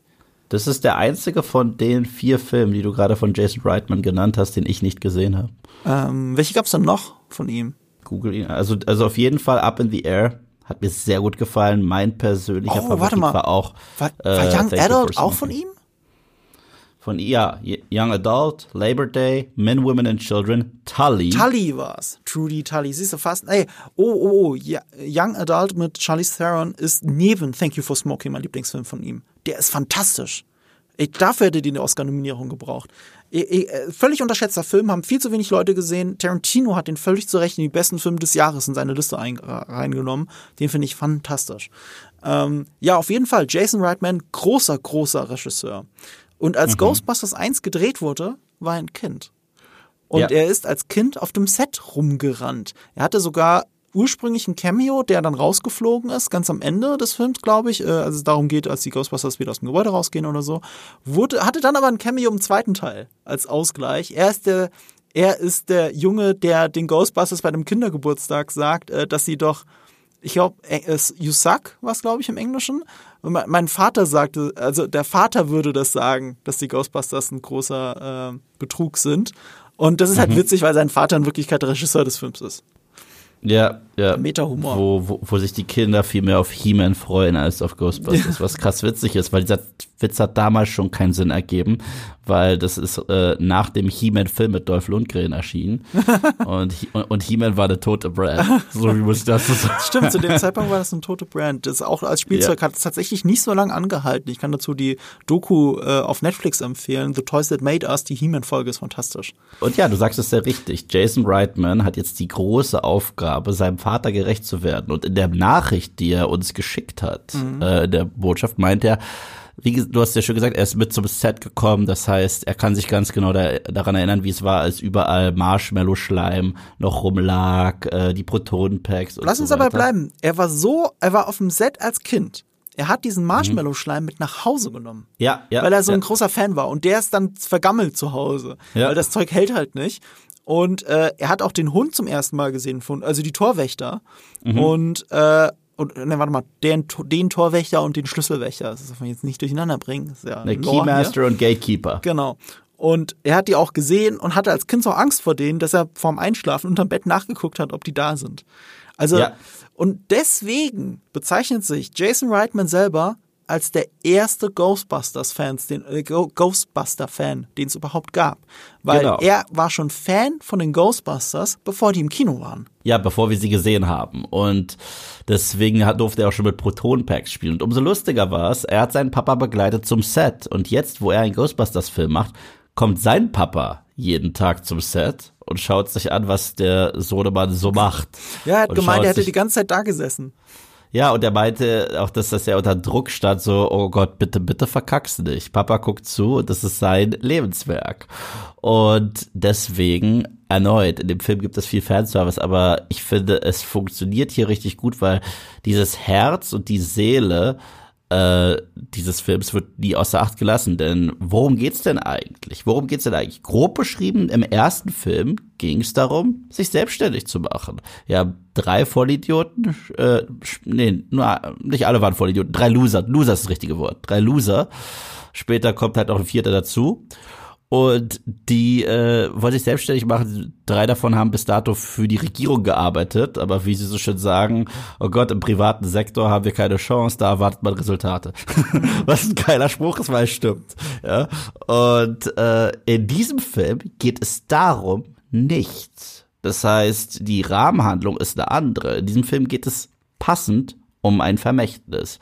Wie geht man damit um? Es ist eine Familiengeschichte, es ist intimer und es spielt auch nicht mehr am Big Apple. Das ist nicht, das ist keine New Yorker Story mehr. Es ist eine Story, äh, die Familie, das ist alles, was im Trailer ist, ist okay. Äh, die Familie von Egon Spangler, der wird ein Haus vermacht, irgendwo um nirgendwo in so einer kleinen Stadt. Und dann findet vor allem die Enkeltochter von Egon, Phoebe, Geisterequipment von der Geisterfalle bis hin zu den Protonpacks und den alten Outfits. Und ehe man sich übersieht, gibt es wieder Geister, die spuken. Und dann erinnert man sich daran, dass ja schon mal sowas in New York passiert ist. Und ja, wir haben ein neues Ghostbusters-Abenteuer. Mehr möchte ich eigentlich jetzt erstmal über den Plot nicht sagen, aber so sehr äh, es hier auch Parallelen gibt, ist das nicht eins zu eins der gleiche Plot. Bei 216 Ghostbusters kann man eigentlich sagen, ja, das ist eins zu eins der gleiche Plot, nur ein Scheiße. Das ist halt ein Remake. Genau. Und hier ist es nicht der Fall. Hier geht es wirklich um was anderes. Die Story ist so viel intimer und emotionaler, einfach weil es um eine Familie geht. Wie stand eigentlich Egon Spengler zu seiner Tochter und zu seinen Enkelkindern? Das ist eine Fortsetzung. Das ist ein großer Unterschied. Es ist für mich auch kein klassisches, es ist nicht, ich würde Nee, auch keine klassische Fortsetzung, das stimmt. Es ist kein Ghostbusters 3, Ja. es ist ein Ghostbusters Spin-off. Das ist so die beste Art und Weise, es zu äh, beschreiben. Er, er ignoriert nicht Ghostbusters 1 und 2, er geht weiter, zeitlich gesehen in der Kontinuität und gleichzeitig ist es aber, ist der Fokus was anderes und andere Figuren.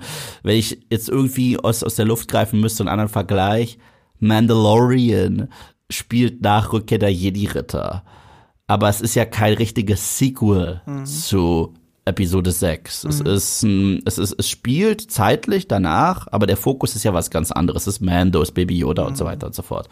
Ja. Ja, damit ist es sehr anders. Ähm, du hast es in unserem Skript so schön genannt, New Kids on the Block, weil Kinder Ja. auch der Fokus sind. Das ist auch schon mal was ganz anderes ist als bei Ghostbusters. Ich habe halt diese Stranger Things Vibes, während ich das schaue. Ich weiß, du nicht. Äh, das Witzige ist, ich habe den Trailer gesehen und dachte, oh oh, das sieht mehr nach Stranger Things aus. Also vor allem auch wegen Finn Wolfhard, der äh, mitspielt, der auch schon bei It mitgespielt hat, Stephen Kings It, 1 und 2. Der äh, Mike spielt bei Stranger Things und der passend in Stranger Things Staffel 2 verkleidet war als Peter Venkman, so wie alle anderen Kids. und ich dachte mir, oh oh, aus dieser Idee, aus dieser Halloween-Episode, die ich übrigens ziemlich cool fand, ich finde Stranger Things 2 die beste Season, was eine sehr kontroverse Aussage ist, ähm, fa- dachte ich mir, oh, ist aus dieser I aus diesem Gag aus Stranger Things dieser Film geboren und wird sich das so anfühlen? Ich sage nein, Gott sei Dank nicht. Also ich dachte, das wird der Fall sein. Es wird einfach so ein bisschen Grusel, Stephen King-esque und so weiter. Ich finde, dieser Film ist ein Mix aus Ghostbusters 1 von Ivan Reitman, aber auch sehr viel Spielberg-eskes hat es in diesem Film geschafft. Das auch, aber ich finde, Stranger Things hat schon an für sich was Spielberg, Spielberg-reskes. Und äh, deswegen bin ich ja ganz anderer Meinung als du. Ich finde, das ist schon sehr Stranger Things-mäßig. Ich habe mich gerade bei der ersten Hälfte des Films dabei erwischt, dass ich gedacht habe, das ist so schön, auch vom Pacing, so gemütlich. Ähm, ich verliere mich so ein bisschen in dieser Welt gerade. Also ich, ich bin da wirklich drin, so wie mich der erste Ghostbusters nach New York zieht und durch und durch ein New Yorker Film ist und New York wirklich so wie als einen eigenen kleinen Planeten behandelt. So ähnlich ist es mit diesem neuen Ghostbusters in dieser Kleinstadt. Ja. Und äh, damit fühlte ich mich komplett abgeholt wie bei Stranger Things. Nicht, weil es Stranger Things kopiert, sondern weil es ähnlich ähnlich meine Gefühle anspricht. Es ist viel Nostalgie dabei, es ist ein Fokus auf den Kindern dabei, äh, es gibt das große Drama, es gibt ein Mysterium eigentlich im Hintergrund, das es aufzudecken gilt. Ähm, deswegen hat es schon sehr stark diese Vibes für mich, aber das ist überhaupt nichts Schlechtes, ganz, ganz, ganz im Gegenteil. Ich war allein positiv überrascht, dass man den originalen Score zurückbringt. Und ich spreche jetzt nicht vom Soundtrack. Ja, der Ghostbusters-Track, der beliebte äh, von Ray Parker Jr., den, den hört man natürlich auch irgendwann im Film. Das ist klar, das ist kein Spoiler, das ist, wir lieben alle dieses äh, Song. Aber ich rede wirklich vom Score, die Filmmusik, die Themen, die zu hören waren im äh, originalen Ghostbusters-Film. Und für mich ist sowas schon irgendwie wichtig. Ich bin generell ein Typ, der ein großes Herz hat für, äh, für Filmmusik. Und mit den ersten paar Noten war ich schon so ein bisschen wieder in dieser Welt drin. Das ist, das ist genauso wichtig, wie wenn du den Opening Crawl von einem Star Wars Film hast und nicht äh, die beliebte Star Wars Thematik hörst. Aber während ich bei den Sequels das Gefühl habe, dass es hier sehr viel Selbstzweck ist und so, oh, weißt du doch, weißt du doch, während wir gerade dein Lieblingsfranchise nehmen und es zertreten, mhm. sorry, ich weiß, du magst es, ähm, habe ich hier das Gegenteil gespürt. Ja, da geht's mir ganz anders. Also nicht bei Ghostbusters, sondern bei Star Wars. Ähm, ja, das hat mich auch abgeholt. Also die Musik ist schon sehr retro. Auch interessant, nämlich auch so diese Stranger Things Vibes. Es spielt ja nicht in der Vergangenheit, es spielt in der Gegenwart. Aber ja. lange Zeit habe ich immer wieder mich dabei erwischt, dass ich drüber nachgedacht habe, ist es wirklich die Gegenwart? Ich sehe kaum Handys. Ah, YouTube. oh, und Podcasts sind cool. Ah, es ist doch die Gegenwart. Ja, das liegt halt daran, weil es halt irgendwo am Arsch der Welt äh, spielt. Da sie holen auch keine Handys raus. Es sind keine modernen Autos zu sehen, aber das ist ja okay. Es, es, es, fühlt sich nicht alles an, als würden sie die eine Produktplatzierung nach der anderen unter die Nase reiben. Gerade ja. bei einem Sony-Film. Da ist es sehr oft, als zum Beispiel als Sony noch die Bond-Filme produziert hat, dann hat er halt dauernd Sony Ericsson in der Hand gehabt. So, das, mhm. das gehört halt dazu. Und ich hatte das null bei diesem Film. Also ich kann mich an keine einzige Produktplatzierung erinnern. Es gab bestimmt irgendwelche, gibt's immer irgendwo bei Hollywood. Aber ich, ich habe keine gesehen. Mir ist keine im Gedächtnis geblieben, weil sich die Welt so organisch angefühlt hat. Ja, und gleichzeitig muss ich sagen, hier hat der Film schon direkt angefangen, mich zu rühren. Mhm. Als ich gesehen habe, wie die kleine Phoebe und äh, später auch äh, Finn Wolfords Charakter Trevor und ein Junge namens Podcast, das ist einfach mal sein Name, äh, wie die dieses Equipment finden, damit spielen und, und mal schauen, wie ist es eigentlich, Ghostbuster zu sein. Ich sag's dir, da ist mir schon eine halbe Träne runtergelaufen. Da hab ich mein Cousin, mein Bruder und mich gesehen im Park und mich darin wiedererkannt. Das ist der große Selling Point von diesem Film. Der schafft es, dass ich mich mit diesen, dass ich mich, ich, ich, ich habe das Gefühl, ich bin diese Kinder. Ich kenne das. Ich kenne das. Ich kenne diese Nostalgie, ich kenne die Faszination, die mit den Ghostbusters einhergeht, die sie ja jetzt für sich erst entdecken, weil sie die Ghostbusters sein nicht kann. Ich hatte das Gefühl, ich war diese Kinder. Ja. Also, äh, um es besser zu beschreiben, ich war diese Kinder. Ich weiß ganz genau, wie es aussah, als ich mit, äh, wie gesagt, meinem Bruder, meinem Cousin im Park gechillt habe und wie Ghostbusters waren. Und es war genauso wie in diesem Film, mhm. nur dass wir nicht echte Protonpacks hatten. Ja. Und das fand ich wirklich wundervoll. Wie ist die Darstellerin von Phoebe nochmal? Äh, McKenna Grace. McKenna Grace. Woher kannte ich die nochmal? Sag's mir bitte. Äh, die war super bekannt aus. Ah, ich hatte das damals sogar noch nachgeschaut. Ich sag es dir, ich sag es dir, ich sag es dir. Gut, dass du wenigstens I, In Itonia hat sie die junge Itonia gespielt. Genau, du, das war's. Itonia, ja. sie war aber auch in ganz kurz in einem Film, der aus diesem Jahr sehr kontrovers war, aber Welcher? wirklich sehr, äh, Malignant, den ich wirklich jedem empfehle. Ach so, den habe ich nicht gesehen. Malignant ist ein Film, äh, letzte Tangente, äh, ist ein Film von James Wan, wo alle dachten, das ist ein Conjuring-Film mhm. oder Insidious in dem Style.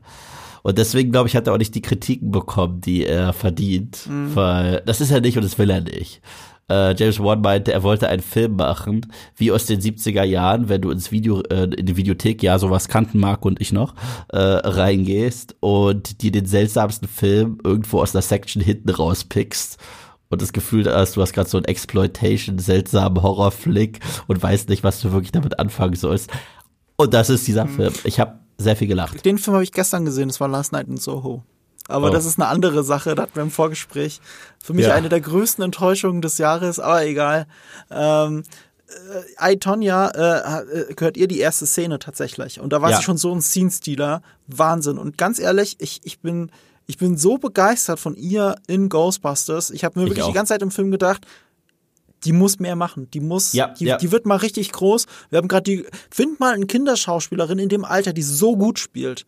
Ich, ja, ich, es, es, Wahnsinn. Weil es recht auch so subtil spielt, ja. was sehr krass ist, weil äh, du siehst sie im wahren Leben. Und das, es könnte nicht unterschiedlicher sein als ihre Rolle mhm. in diesem Film. In diesem Film, und das ist auch das Tolle, sie ist durch und durch eine Spangler. Also sie kann es ja nicht leugnen, dass sie die Enkeltochter von Egon ist. Und gleichzeitig macht man sie aber nicht einfach zu Egon 2.0. Mhm. Das ist so ein bisschen häufig das Problem, was ich bei diesen späten Sequels habe. Und zwar, wir geben, wir machen einfach, äh, wir denken uns neue Figuren aus, die sind aber runtergedummte Versionen von Charakteren, die ihr liebt die entweder schon fertig sind und keinerlei Charakterentwicklung brauchen. Ray, uh, sorry, uh, ich habe gerade gehustet. Und äh, oder ihr, äh, ihr macht's halt richtig. Und ein Film, der es auch richtig gemacht hat, war Creed. Michael B. Jordans Adonis Creed ist nicht Rocky 2.0. Er hat einen ähnlichen Arc, aber er ist nicht Rocky. Und das, äh, ähnlich machen sie es mit ihr. Und hier ist es halt noch schwieriger, das hinzukriegen, eben weil man die Connection haben will zu Dr. Egon Spangler, mhm. aber ihn nicht kopieren möchte. Und dieser Spagat ist den sowas von gut gelungen, dass ich echt hin und weg war. Ja, steckt auch viel von ihrer ähm, Mutter drin, ja. die ja eher rebellisch ist. Mhm. Und hier, fetter Lob geht raus an Carrie Coon. Ich ja. habe letztes Jahr das erste Mal The Leftovers gesehen. Sie ist ja die weibliche Hauptrolle in The Leftovers. Mhm. Eine Serie, die, je mehr Zeit vergeht, desto toller finde ich sie. Ich fand sie einfach so ein bisschen, ja, sie ist etwas prätentiös. Aber je, je mehr Zeit vergeht, desto mehr mag ich sie tatsächlich. Und sie war für mich Seed-Stealer. Sie gibt so eine harte, dramatische Performance. Jedes Mal, wenn bei ihr die Tränen laufen, laufen bei uns die Tränen. Ich, ich sag's dir. Ich fand sie grandios in Fargo. Also Fargo, ja. ich glaube, es war die dritte Staffel. Hammer. Hammer, ja. Hammer, Hammer. Da fand ich sie super. Und was mich auch überrascht hat, war tatsächlich Paul Rudd. Weil Paul Rudd ja spielt ja im Prinzip immer eine ähnliche Figur. Das ist ja. sein, sein schauspielerischer Range ist halt nicht sehr groß, aber dafür ähm, mit so einem ureigenen Charme. Und das hat mich ein bisschen an die Bill Murray-Rolle erinnert. Nicht, weil er auch ein Zyniker spielt, das spielt er überhaupt nicht. Ganz im Gegenteil, er ist ein Believer, er ist mehr so ein Dan Aykroyd. Aber ähm, ich weiß, so was dich daran erinnert. Ich weiß, was dich daran erinnert. Das gleiche übrigens trifft auch auf Carrie Coon zu. Und das ist ein Punkt, den dieser Film einfach rockt. Das sind die Dialoge. Die sind alle sehr schnell, ja. sehr pfiffig, sehr clever. Mhm. Ich habe auch das Gefühl, dass äh, ich würde gern wissen, wie viel vom Dialog gerade unter Carrie Coon und Paul Rudd improvisiert wurde. Weil kann ich mir vorstellen, dass es sogar der Fall war, aber es hier einfach gut funktioniert. Paul Rudd ist die einzige Figur in dieser, diesem Film, abgesehen von Cameos vielleicht, bei der ich das Gefühl hatte, ja, die kenne ich schon aus anderen Filmen. Das heißt ja. halt bei Ghostbusters mit Bill Murray. Bill Murray kennst du schon aus anderen Filmen. Das ist Bill Murray. So, und ja. der erste eine, der sich selbst spielt. So, ich habe das Gefühl, für das, für das Rezept, warum Ghostbusters 1 so funktioniert, brauchst mhm. du auch diese eine Zutat. Du brauchst den einen, der nicht, der nicht perfekt jemand anderen spielt. Alle anderen spielen perfekt jemand anderen. Mhm. Die spielen nicht sich selbst. Er nicht. Ja, und das Witzige ist, als ich gehört habe, dass es überhaupt mal eine Idee gab, ein Ghostbusters Sequel zu machen, habe ich gesagt, wer ist ein Comedian mhm. zur jetzigen Zeit, der passt äh, in, in dieses Franchise rein, in diesen Ghostbusters-Humor, war meine erste Antwort Paul Rudd. Mhm. Paul Rudd ist perfektes Casting generell für einen Ghostbuster. Er hat dieses selbstironische, er ist sehr schnell, er kann sarkastisch sein, äh, er ist nicht zu, wie man so schon sagt, mean-spirited, aber gleichzeitig kann er auch hier und da ein bisschen bissig sein, gerade weil er so auch seine äh, großartige, kriminell unterschätzte Rolle in Anchorman also 2 sieht. Ähm, und das war immer der Name, der direkt auf meinen äh, Lippen ähm, zu finden war. Und er hat mir hier richtig gut gefallen als Lehrer. Und das ist halt auch das Tolle. Viele sagen, äh, also ist das jetzt einfach nur ein Film mit Kids? Nein, ich finde, diesem Film gelingt auch hier der Spagat. Ich fand die Mom von ähm, Phoebe und Trevor, also Carrie Coon, sie war ein richtiger Charakter, sie war nicht nur die Mom. Und Paul Rudd war mehr als nur der Lehrer, weißt du? Das ist halt eher so ein Familienfilm eigentlich. Voll, also nicht voll, der Fokus voll. auf die Kinder, sondern auf die ganze Familie. Ja, und voll. jeder jeder Teil dieser Familie hat seinen eigenen Handlungsstrang und die werden halt im Finale dann zusammengeführt endlich. Ja. Ja, und deswegen ja. würde ich das eher so einordnen und äh, auch dieser Film, genau wie du gesagt hast, diese Spielbergsche Abenteuerkomödie, äh, Charme, der, der, der, der, der sprüht da halt, der Film sprüht davor. Und ja. äh, ich hab richtig Bock, den nochmal zu sehen, tatsächlich. Absolut. Also, ich, also den, den hole ich mir auf Blu-ray. Also das steht fest. Das steht fest. ich will im Kino unbedingt mit normalen Leuten sehen. War ja eine Presseverführung. Ich will jetzt mal im vollen Kino, im einigermaßen vollen Kinosaal zu diesen Zeiten. Ich würde den gerne da sehen, so als Double Feature. Schauen wir vorher den ersten nochmal an, den ersten Ghostbusters, und dann direkt Mhm. im Kino den neuen mit Leuten, die einfach Bock haben. Ja, bei mir ist es so, äh, ich weiß gar nicht, ob ich das schaffe. Ähm, ich will ihn auch noch mal im Kino sehen. Guck mal, ich habe einen älteren Bruder, der überhaupt nicht mehr filmbegeistert, nerdig oder sonst was ist. Aber früher, als wir klein waren, waren wir das zusammen. Und ich habe halt, wie gesagt, noch einen älteren Cousin. Und wir waren zu dritt wirklich Ghostbusters. Ich würde am liebsten die Band noch mal zusammentrommeln, die beiden, und mit denen das zusammen im Kino gucken und mal schauen, ob es bei ihnen das Gleiche auslöst, was es bei mir auslöst. Weil ich war mal ein bisschen das Nesthäkchen. Ich bin der Jüngste von uns dreien. Und das wäre echt mega schön. Also, hey, falls ihr beiden zuhört, warum gönnen wir uns nicht einen schönen Familienabend? Ja, mach das doch. Ähm, ich glaube, wir müssen langsam über Spoiler reden tatsächlich. Ja, Würde aber Zeit. auch trotzdem allen Leuten sagen, die sich das angucken wollen, ich finde, das hier sind keine harten Spoiler. Also die haben so getan, oh Gott, ihr könntet den ganzen Film spoilern. Also erstmal alles, was man natürlich wirklich spoilern können, haben sie im Trailer gezeigt. Und so richtig, also mich, mich spoilert das nicht so hart. Also müsst ihr selber für euch entscheiden, um Himmels Willen natürlich. Ähm, aber wir werden jetzt darüber reden. Ja, also letzte Warnung. Äh, bis dato, Marco und ich haben den Film beide für gut empfunden. Jetzt geht's ans Eingemachte. Okay, dann äh, legen wir doch einfach los. Und zwar mit dem Umgang mit Dr. Egon Spangler, aka Harold Ramis. Denn der Film wurde Harold Ramis gewidmet und wurde auch ein wenig dieser Figur gewidmet, weswegen er äh, auch ganz natürlich etwas emotionaler sein muss als ein normaler Ghostbusters-Film, weil wir haben Harold Ramis leider verloren. Und deswegen fand ich spannend, dass die Eröffnungsszene locker aus dem Actionfilm hätte kommen können. Die ist, das, das hat mich überrascht. Es ist keine Comedy-Szene. absolut, es ist Die erste Öffnungsszene, ja. Absolut. Und äh, das ist halt aber auch das, was mich nochmal zurückbringt zum ersten Ghostbusters. Es gibt ein paar Szenen im ersten Ghostbusters, die sich sehr ernst nehmen. Es gibt die Szene, wo Dana überhaupt besessen wird, wo ihr Stuhl äh, lebendig wird und da Arme rauskommen und sie greifen und sie die reinziehen in so einen Raum. Das ist eine erste Szene. Das ist kein, das ist kein Gag. Der Gag ist auch später der Marshmallow Man, der Stay Puft Marshmallow Man. Das Witzige ist nicht, dass es jetzt ein Marshmallow Man ist, sondern dass das Ray dafür verantwortlich ist, weil er so ein Kindskopf ist. Und er probiert dann an nichts zu denken, aber ihm nur der Marshmallow Man eingefallen ist. Das ist das Witzige daran. Deswegen fand ich, äh, diese Eröffnungsszene hat mich sehr überrascht, dass es so losgeht.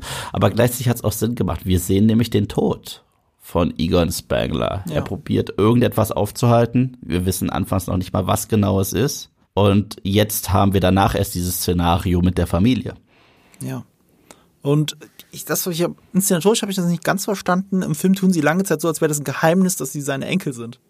Weißt du, so auch die große Reveal, dass der Nachname endlich von der Familie gesagt wird. Ich, aber das weiß man doch ab der ersten, ab der zweiten Szene quasi, dass ihr offensichtlich seine Familie seid. Also, also, also mir kam das nicht so vor, als soll das ein Twist sein. Mir kam es nur so ein bisschen so vor, als wenn die Familie selbst, also hier Carrie Coons Charakter, wie heißt sie nochmal? Ich gucke mir jetzt ihren Namen an. Sie hieß Callie. Mutter. Callie. ähm, sie sich so hart von ihrem Vater distanziert hat, dass ihr das nichts mehr bedeutet hat. Das war kein Twist, das wollte ich nicht damit sagen. Es Ja. war ein äh, Sinnbild für die Charakterentwicklung. genau, genau. Das war es auf jeden Fall. Die haben sich halt hart davor distanziert und erst später äh, findet dann Phoebe heraus, oh, Opa war ein Ghostbuster. Und äh, was ich hier ganz cool fand, und das habe ich nicht kommen sehen, so eine Sache, die ich nicht habe kommen sehen, es spukt ja auch bei, bei ihnen im Haus. Also da äh, bewegen sich immer Schachfiguren. Das hat mich ein bisschen daran erinnert, wie bei Dana die Eier auf einmal angefangen haben, sich selbst zu braten auf dem Tisch. Was übrigens witzig ist, weil dieser Szene, was die wenigsten wissen, die, das ist schon Foreshadowing für den Marshmallow Man, weil sie hat auf dem Tisch auch liegende große Tüte Stay Puft Marshmallows. So, so in der Küche. Ich, ich habe Ghostbusters häufiger gesehen, als ich die Sonne gesehen habe. Und äh, deswegen ähm, dachte ich mir, okay, was ist das? Äh, mir war schon klar, dass irgendwie Zool wieder zurückkommt, dass Gozer wieder zurückkommt. Das war mir schon klar, als ich Das- den Trailer gesehen ja, habe. genau, das sieht man halt. Siehst du halt schon im Trailer. Deswegen dachte ich, siehst da- auch äh, die Egons ähm, ähm, Jagd ganz am Anfang. Da, Ja. Also einer der Trailer öffnet ja damit, was immer so andeutet, okay, das ist auch die Öffnungssequenz im Film. Ja. Selbst insofern ganz überrascht war ich dann nicht, dass keine Comedy-Szene Ja, ich habe halt bewusst nicht alle Trailer geguckt, ehrlich gesagt. Und ähm, ich war dann, ähm, ich dachte, dass das irgendwie was damit zu tun haben wird. Ich hätte nicht gedacht, dass das ihr Großvater ist, der mit ihr Schach spielt. Das hätte ich nicht Ach so, gedacht. echt? Nee, ich Das bin hätte die ganze Zeit davon ausgegangen. Nee, nee, das hätte ich echt nicht gedacht, dass sie ihn als Geist zurückbringen. Mir war es klar, dass sie ähm, den Rest der Crew wieder reinbringen, absolut. Und äh, ich dachte, zum Schluss wird es irgendeine Message von ihm geben, ein altes Tagebuch. Ich hätte Ach so, nicht. ach so, ja, ich hätte auch nicht gedacht, dass er als Geist zurückkommt Ich hätte vor dem nicht- Film, Ja, aber während dem Film war es mir sofort klar. So Und äh, zu Beginn noch nicht. Also so richtig gecheckt habe ich es, als sie dann da Mhm. unten waren und das mit der Lampe dann kam, die immer auf richtige Sachen jetzt war. Ich sage, okay, okay, es ist Sigon. Aber in der Eröffnungsszene, als es einfach nur so Schachfiguren waren, die sich bewegt haben, dachte ich mir, das ist Foreshadowing für die Rückkehr von Gozer. War nicht der Fall. Ich habe gerade geschnieft und ich lasse es total drin. ähm, das hat mich äh, überrascht und ihn später als Geist zu sehen, wow, hat mich das äh, berührt. Kann ich dir hat das? sehr viele Leute berührt. Also ähm, ich saß in der Pressevorführung, oh, auch mit einem Hardcore Ghostbusters Fan, das ist der liebe Max, äh, auch bekannt als der Rapper Rockstar. Wir kennen uns ganz gut, weil wir äh, auf irgendeinem Event mal waren. Ich glaube, das war ein Solo-Event tatsächlich zu Star Wars, bin mir gerade nicht ganz sicher. Und äh, dann haben wir uns die halbe Nacht in der Hotellobby über Star Wars 8 unterhalten, warum wir den beide so lieben. Deswegen sind wir, hallo Bro. Und er saß schräg, äh, schräg vor mir äh, bei dieser Presseverführung, der ist extra aus Frankfurt oder Großraum Frankfurt, ist er extra nach München gefahren, um sich die PV anzugucken. Und er war sehr, sehr, sehr, sehr gerührt bei dem Film und an dieser Stelle mit Egon als Geist. Er hatte äh, sehr feuchte Augen. Ich auch. Also ich, geb's war zu. kurz davor, bei mir, bei, bei, ja, ich dachte es mir schon. Also die richtig Hardcore Ghostbusters-Fans, und das seid ihr tatsächlich mehr als ich anscheinend, ähm, kommen, äh, rührt es dann auch zu Tränen. Mich hat es sehr berührt. Ich war kurz davor, aber nicht ganz, weil ähm, das ist, da treffen wir so ein bisschen auf das Problem, das ich vielleicht mit dem Film habe, und das ist ein kleines Problem eigentlich. Ist es so, ist es zu viel Fanservice? Und das war so am Ende mir zu viel Fanservice. Darüber reden wir gleich, aber was ich sagen will ist, als Egon Spengler da als Geist steht, fand ich es so schön, dass er auch wie Egon Spengler aussieht. Ja. Das ist halt, das zeigt auch, was der, was der Anspruch des Films ist. Ähm, Harold Ramis war gegen Ende seines Lebens, also wenn man nicht weiß, dass, es, dass er es ist, hätte man ihn nicht wiedererkannt. Nicht sofort. Grandiose Rolle, zum Beispiel in Knocked Up spielt er den Vater von Seth Rogen. Ähm, f- fand ich super da drin. Aber dieser Film sagt, nee, wir zeigen jetzt Egan Spengler als Geist so, wie er am Ende von Ghostbusters 2 ja aussah, nur halt gealtert. Ja. So, so, es geht eher um, es geht um Ghostbusters. Es geht nicht darum, jetzt nur Harold Ramis ein Denkmal zu setzen. Es geht darum, Ghostbusters ein Denkmal zu setzen. Und Egon Spengler ein Denkmal zu setzen. Denn Genau. darum geht's im Gesamt. Der ist eigentlich der einsame Held und zurückblickend darauf, was er alles geopfert hat, ist das so eine richtige Heldengeschichte. Er hat sein Leben zu seiner Familie geopfert, wurde als seltsamer Eremit bezeichnet. Selbst Ray hatte kein gutes Wort für ihn übrig, weil er hat im Grunde genommen die Rückkehr von Gozer kommen sehen. Und das fand ich auch ganz witzig, was er da für eine verrückte Geisterfalle aufgebaut hat. Das fand ich äh, wirklich komplett äh, verrückt, die regelmäßig, wenn das, das hat mich sehr an Lost erinnert. Kennst du? Äh, hab, kennst, mich auch. Und zwar, dass du alle ähm, 108 Minuten den Knopf drücken musst im Hatch. Sonst gibt's eine Katastrophe. Und so ähnlich war das ja hier, dass das, äh, das so ein bisschen zurückgehalten wird. Das, das fand ich äh, ziemlich, ziemlich stark. Und hier hat mir was gezeigt, was ich nicht wusste, dass ich das sehen muss. Weil eigentlich ist es eine Szene, wo du sagst, das ist zu viel Fanservice. Und zwar ein Gastcharakter. Von J.K. Simmons gespielt. J.K. Simmons. Ja, das hat mich, ich habe mich wirklich gefragt, was soll das? Wofür war der überhaupt da? Why? Kannst du mir das erklären? Das war mir schon wieder zu viel Fanservice und gleichzeitig Fanservice, den ich nicht verstehe. Äh, das war der Typ, der tatsächlich diese Experimente durchgezogen Ja, das habe ich hat. schon verstanden, aber warum J.K. Simmons und warum muss der da unbedingt in dem Film drin sein? So, als, als quasi nicht Toter. Ich kann nicht mal sagen, was mit ihm genau war. ja, was ich viel interessanter fand, Hat- war das, Hatte das irgendwas mit Ghostbusters zu tun, wirklich? es hatte was mit Teil 1 zu tun. Das war äh, der Typ, der äh, überhaupt, wie hieß er doch mal? Nee, der, der, ja, der das Gebäude gebaut hat. Das Genau. ist mir klar. Ich habe Ghostbusters auch gesehen. Ich frage mich nur, der Lore dann dahinter, dass er als quasi Mumie in diesem offenen, äh, in diesem durchsichtigen Sarg immer dort an diesem Tor ist und auf ihn wartet und wartet und wartet, hat das irgendwas zu tun gehabt mit dem ersten Ghostbusters? Also dieser Lore, den sie sich dazu nee, nee, ausgedacht nee, haben, äh, das habe ich nicht verstanden, was für, was für ein Sinn für einen kleinen Cameo, wo er halt einmal in der Mitte zerrissen wird, was überraschend brutal war übrigens. Ja, und, und, hast du erkannt, wer Gozer spielt? J.K. Äh, äh, Gozer selber? Ja. Äh, nö. Olivia Wilde. Nein. Doch, ich habe es direkt erkannt. Nee, habe ich nicht erkannt. Das ist ja, das ist Olivia Wilde. Das war Olivia Wilde? Ja. Okay, krass. Ja. Nee, habe ich nicht erkannt. Das, das, das, das, das fand ich äh, gutes Casting, meine Güte. Ich meine, klar, sie kriegen nicht mehr die Schauspielerin von damals, aber die haben sie gut hergerichtet, dass sie genügend noch ein bisschen außer, oh ja, das ist Olivia Wilde, aber gleichzeitig sah sie sehr aus wie Goza. Hat mir sehr gut Vor allem gefallen. Olivia Wilde hätte ich normalerweise sofort erkannt. Ja, also, Ach krass. Nee, das, das habe ich null gesehen. Das, da, da war ich äh, sehr, sehr äh, positiv äh, überrascht. Aber das, du sagtest ja sehr richtig, es gibt zwei Hälften. Die erste Hälfte ist eine, ist eine Kinderabenteuer slash Familiengeschichte. Mhm. Und in der zweiten Hälfte ist es dann eigentlich so richtig Ghostbusters, Ghostbusters. Und ich muss sagen, der einzige Fanservice, der eigentlich dramaturgisch nicht funktioniert, für mich der einzige, den haben sie eh schon im Trailer gepackt. Und das ist die Rückkehr der kleinen Stay Puft Marshmallows. Weil wer hatte diesmal an sie gedacht? Niemand. Ja, das macht gar keinen Sinn. So, äh, da haben sie auch einfach Joe Dantes Gremlins zitiert und fertig, weil die benehmen sich wie die Gremlins. Was witzig ist, weil das ist halt 80s und es lief im Fahrwasser gerade von diesem Film. Aber abgesehen davon ergibt es ist der einzige Fanservice, der für mich eigentlich nicht funktioniert hat. Ich habe das zwar schon irgendwie genossen, war es nett, aber der hat für mich nicht funktioniert. Für mich ist das zu, für mich ist das ein Synonym für den zu viel Fanservice, der da drin ist. Der wirklich erst ab der zweiten Hälfte auftritt. So in der ersten Hälfte habe ich die ganze Zeit gedacht, wie krass geil dieser Film ist ohne zu viel Fanservice, so geht's. Das sag ich selbst ich als Star Wars-Fan, wo irgendwie Fanservice immer mit dabei sein muss, damit es irgendwie funktioniert.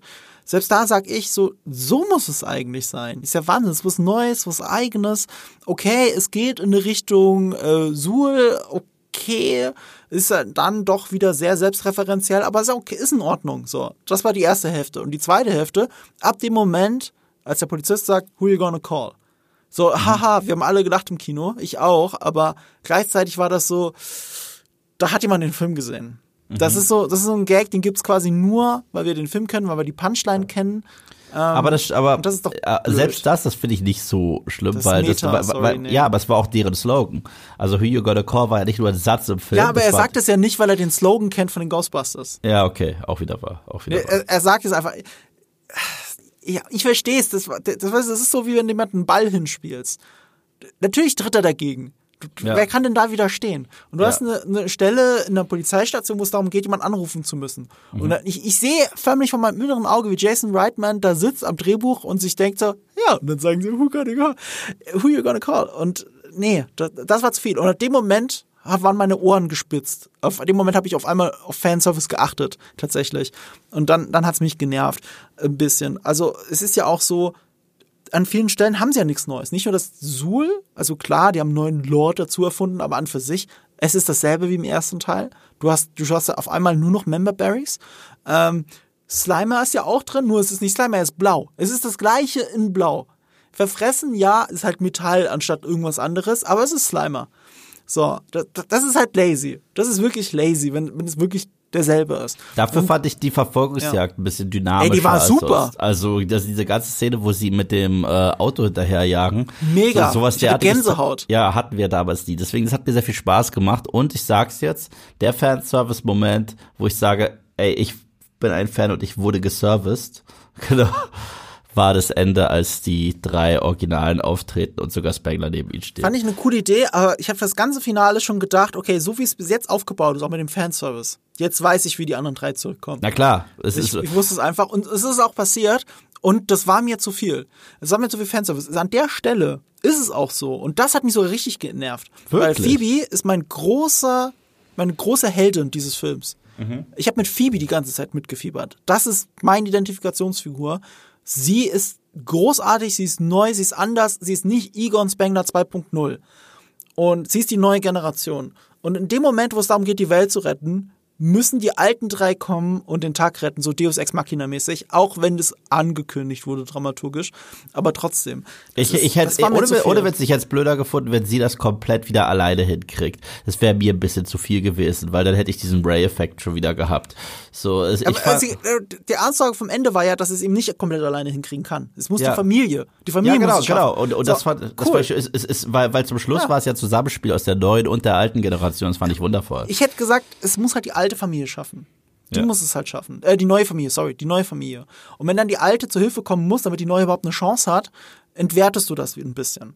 Auf einer dramaturgischen Ebene entwertest du es. Ich, ich finde, es war eine wundervolle Staffelübergabe dieser einen Sequenz. Das fand ich wirklich ganz toll. Und tatsächlich, tatsächlich gab es dann einen Moment, der äh, manchmal kann sowas in die Hose gehen, manchmal kann sowas gut funktionieren. Und zwar ist es, wenn du eine Punchline aus dem Gag nimmst und sie aufbaust und in einem nächsten Film noch äh, Nachfolgegag draus machst. Das kann sehr gut funktionieren, das kann auch mega in die Hose gehen. Beispiel, wo es überhaupt nicht funktioniert, was auch mit Bill Murray zu tun hat, ist Zombieland 2. Mhm. Alles, was sie mit Bill Murray da machen, funktioniert null. Ich habe Zombieland 2 nicht gesehen. Okay, ich liebe Zombieland 1, das weißt du. Ja, ich weiß. Aber Zombieland 2 ist. Ich weiß, der ist so unbeliebt, dass ich mir absichtlich noch nicht angeguckt habe. Der ist auch nicht wirklich, gibt's ja sogar auf äh, Netflix, glaube ich. Der ist auch nicht wirklich gut. Also der hat eine tolle äh, erste 5 Minuten Sequenz und danach geht's sehr schnell bergab. Und hier gab es die Szene, wo Goza Ray die gleiche Frage stellt. Bist du ein Gott? Ja. Und dass, dass sie diesmal direkt schreibt, ja, ja, wir sind alle Götter, wir sind alle Götter. Ja, das ist sehr geil. Das war ein ziemlich guter Gag, der das sehr gut funktioniert. Weil, weil, weil letztes Mal, als sie Nein gesagt haben, hat es nicht funktioniert. Was passiert, wenn sie jetzt Ja sagen und so weiter? Ja, du, ich bin ganz bei dir. Das war ein mega Gag. Und dann, was, was du vorhin gesagt hast von 2016er Film. Du musst wissen, wann ist der Gag jetzt vorbei? Ja. Und das wissen sie aber an der Stelle bei dem Film nicht, weil die sind noch zu lange bei den dreien. Der Fokus ist komplett weg von Phoebe, der Fokus auf einmal auf den dreien und noch für mindestens zwei Minuten. Aber für und, mich und war, das, das finde ich halt schade. Aber für mich war das auch wichtig und zwar tatsächlich aus dramaturgischen Gründen, weil wir erfahren ja, dass die drei äh, sich ähm, recht böse getrennt haben von Egon Spangler. Okay, okay, sorry, da muss ich reinkrätschen. Wie haben, woher, wie erfahren wir das in dem Film? Über Ray. Über Exposition Dumping. Und yeah. wir hassen das beide. Und yeah. das war auch so ein Moment, auch wieder, wir sind bei der zweiten Filmhälfte, ab dem Telefonanruf. Mhm. Das fand ich sehr lazy im Storytelling. Weißt du, sie musste da anrufen und kriegt fünf Minuten Backstory erzählt. Mhm. Oder, oder andersrum, sie kriegt in fünf Minuten 40 Jahre Backstory erzählt. Und das ist halt nicht gut geschrieben an der Stelle. Das hat mich wirklich genervt. Also, wie gesagt, ab der zweiten Filmhälfte häufen sich die Dinge, die mich nerven. Wenn ich die erste Filmhälfte nehme, ist es ein fast perfekter Film. Also wirklich viereinhalb von fünf oder so auf Letterbox bei mir. Ich liebe Ghostbusters Legacy oder Afterlife für die erste Hälfte. Die zweite Hälfte nervt mich teilweise mit zu viel Fanservice, aber der Film ist insgesamt so charming und auch am Ende rührend, dass es okay ist. Das ertrage ich und dann ist es gut, dann ist es eine 4 von 5 immer noch, weil das, das ist ein schöner Film. Ja, ja. Und äh, ich muss auch sagen, äh, worüber wir gar nicht geredet haben, ist der kleine junge Podcast. Ich finde, er verdient es ganz kurz erwähnt zu werden. Ja, oder? Der hat eine schöne Dynamik mit Phoebe. Muss der ist toll. Sagen. Der ist klasse. Ja. Der ist, wie gesagt, er ist, wenn man die ganze Crew so ein bisschen aneinander hält, würde er ein bisschen die Rolle füllen von Ray, weswegen ja Ray auch danach zu ihm kurz latscht. Ja, stimmt. Aber er ist nicht Ray 2.0 erneut. Ja. Das haben die ganz toll gemacht und Phil Wolford ist auch nicht Wankman. Nee, überhaupt nicht. Aber er ist, er ist der sarkastische der Crew, absolut. Ja, aber er ist auch nicht so abgebrüht.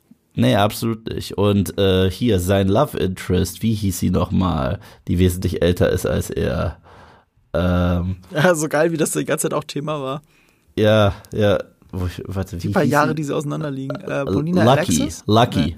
Lucky hieß sie. Lucky. Wie hieß die Darstellerin nochmal? Celeste O'Connor. Ah, okay, jetzt habe ich sie.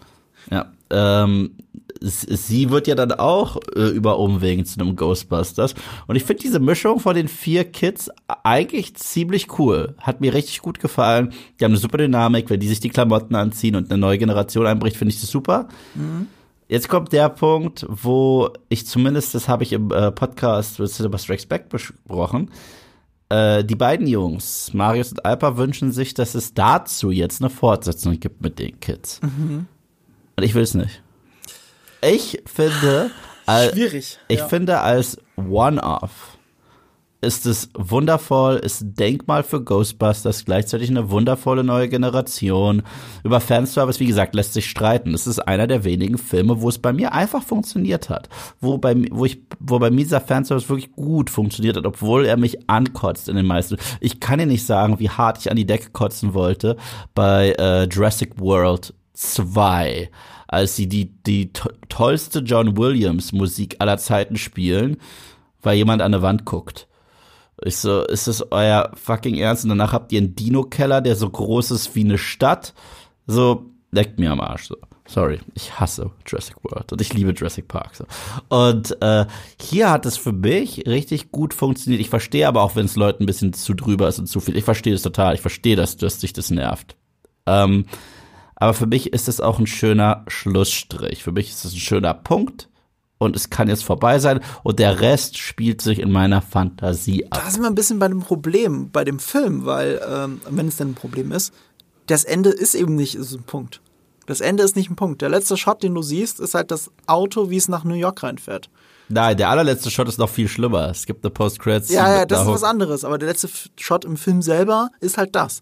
Der letzte ja. Shot im Film selber ist eben, ähm, ich habe jetzt erst den Reboot eingeleitet.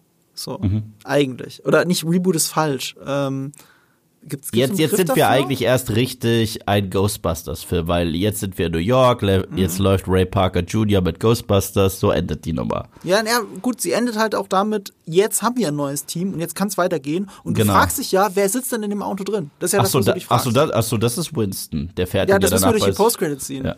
Aber, aber das, ist, das ist ein anderer Punkt. Ich würde mir eine Fortsetzung wünschen. Das Problem ist, genau das, ich habe Angst vor dem Problem, weil, äh, wie du sagst, es ist ja, gewissermaßen ist es ja ein Ende, ein rundes Ende für einen Nostalgiefilm, das runde Ende. Und jetzt haben sie halt so ein schönes neues Team aufgebaut, wo ich mir, wo ich mir schon was wünsche, aber es darf halt nicht das gleiche sein wie Ghostbusters ja. 1 oder 2. Das ist halt ja. das große Problem. Und da kommen wir an unsere eigenen Grenzen als, als Leute, die einfach nur den Film besprechen. Wir wissen, wir haben ja keine Vorstellung davon, wie es weitergehen könnte. Ja. Was ich mir wünschen würde, ist, dass Jason Reitman eine Idee hat, mhm. dass er die selber total geil findet und dass er das auch machen will. Also ich, was ich schon mal nicht haben wollen würde, wäre, wenn jetzt jemand anderes kommt oh, oh und mit Gottes diesen Willen. Figuren oh, weitererzählt. Gottes Willen. Jason Reitman hat es so geil gemacht. Es sei denn, es ist Paul Feig, der kann das. Ja, genau. äh, also ich wünsche mir, dass Jason Reitman das weitererzählt, wenn er denn möchte. Kann ich an der Stelle übrigens, kann ich an der Stelle übrigens mal sagen, Thema Ernie Hudson, der Typ altert nicht. Ja, ja. Wow. Als einziger von denen ist er nicht gealtert. Wow. Ja, also, also Bill Der Bill und der CGI-Geist von Egan Spangler. Das sind die einzigen, die nicht altern. Ja, aber, aber wow, wow, wow, ja. Und äh, ich, ich sag's jetzt, weil es geht ja auch um eine post scene ich bin immer noch verliebt in Sigourney Weaver.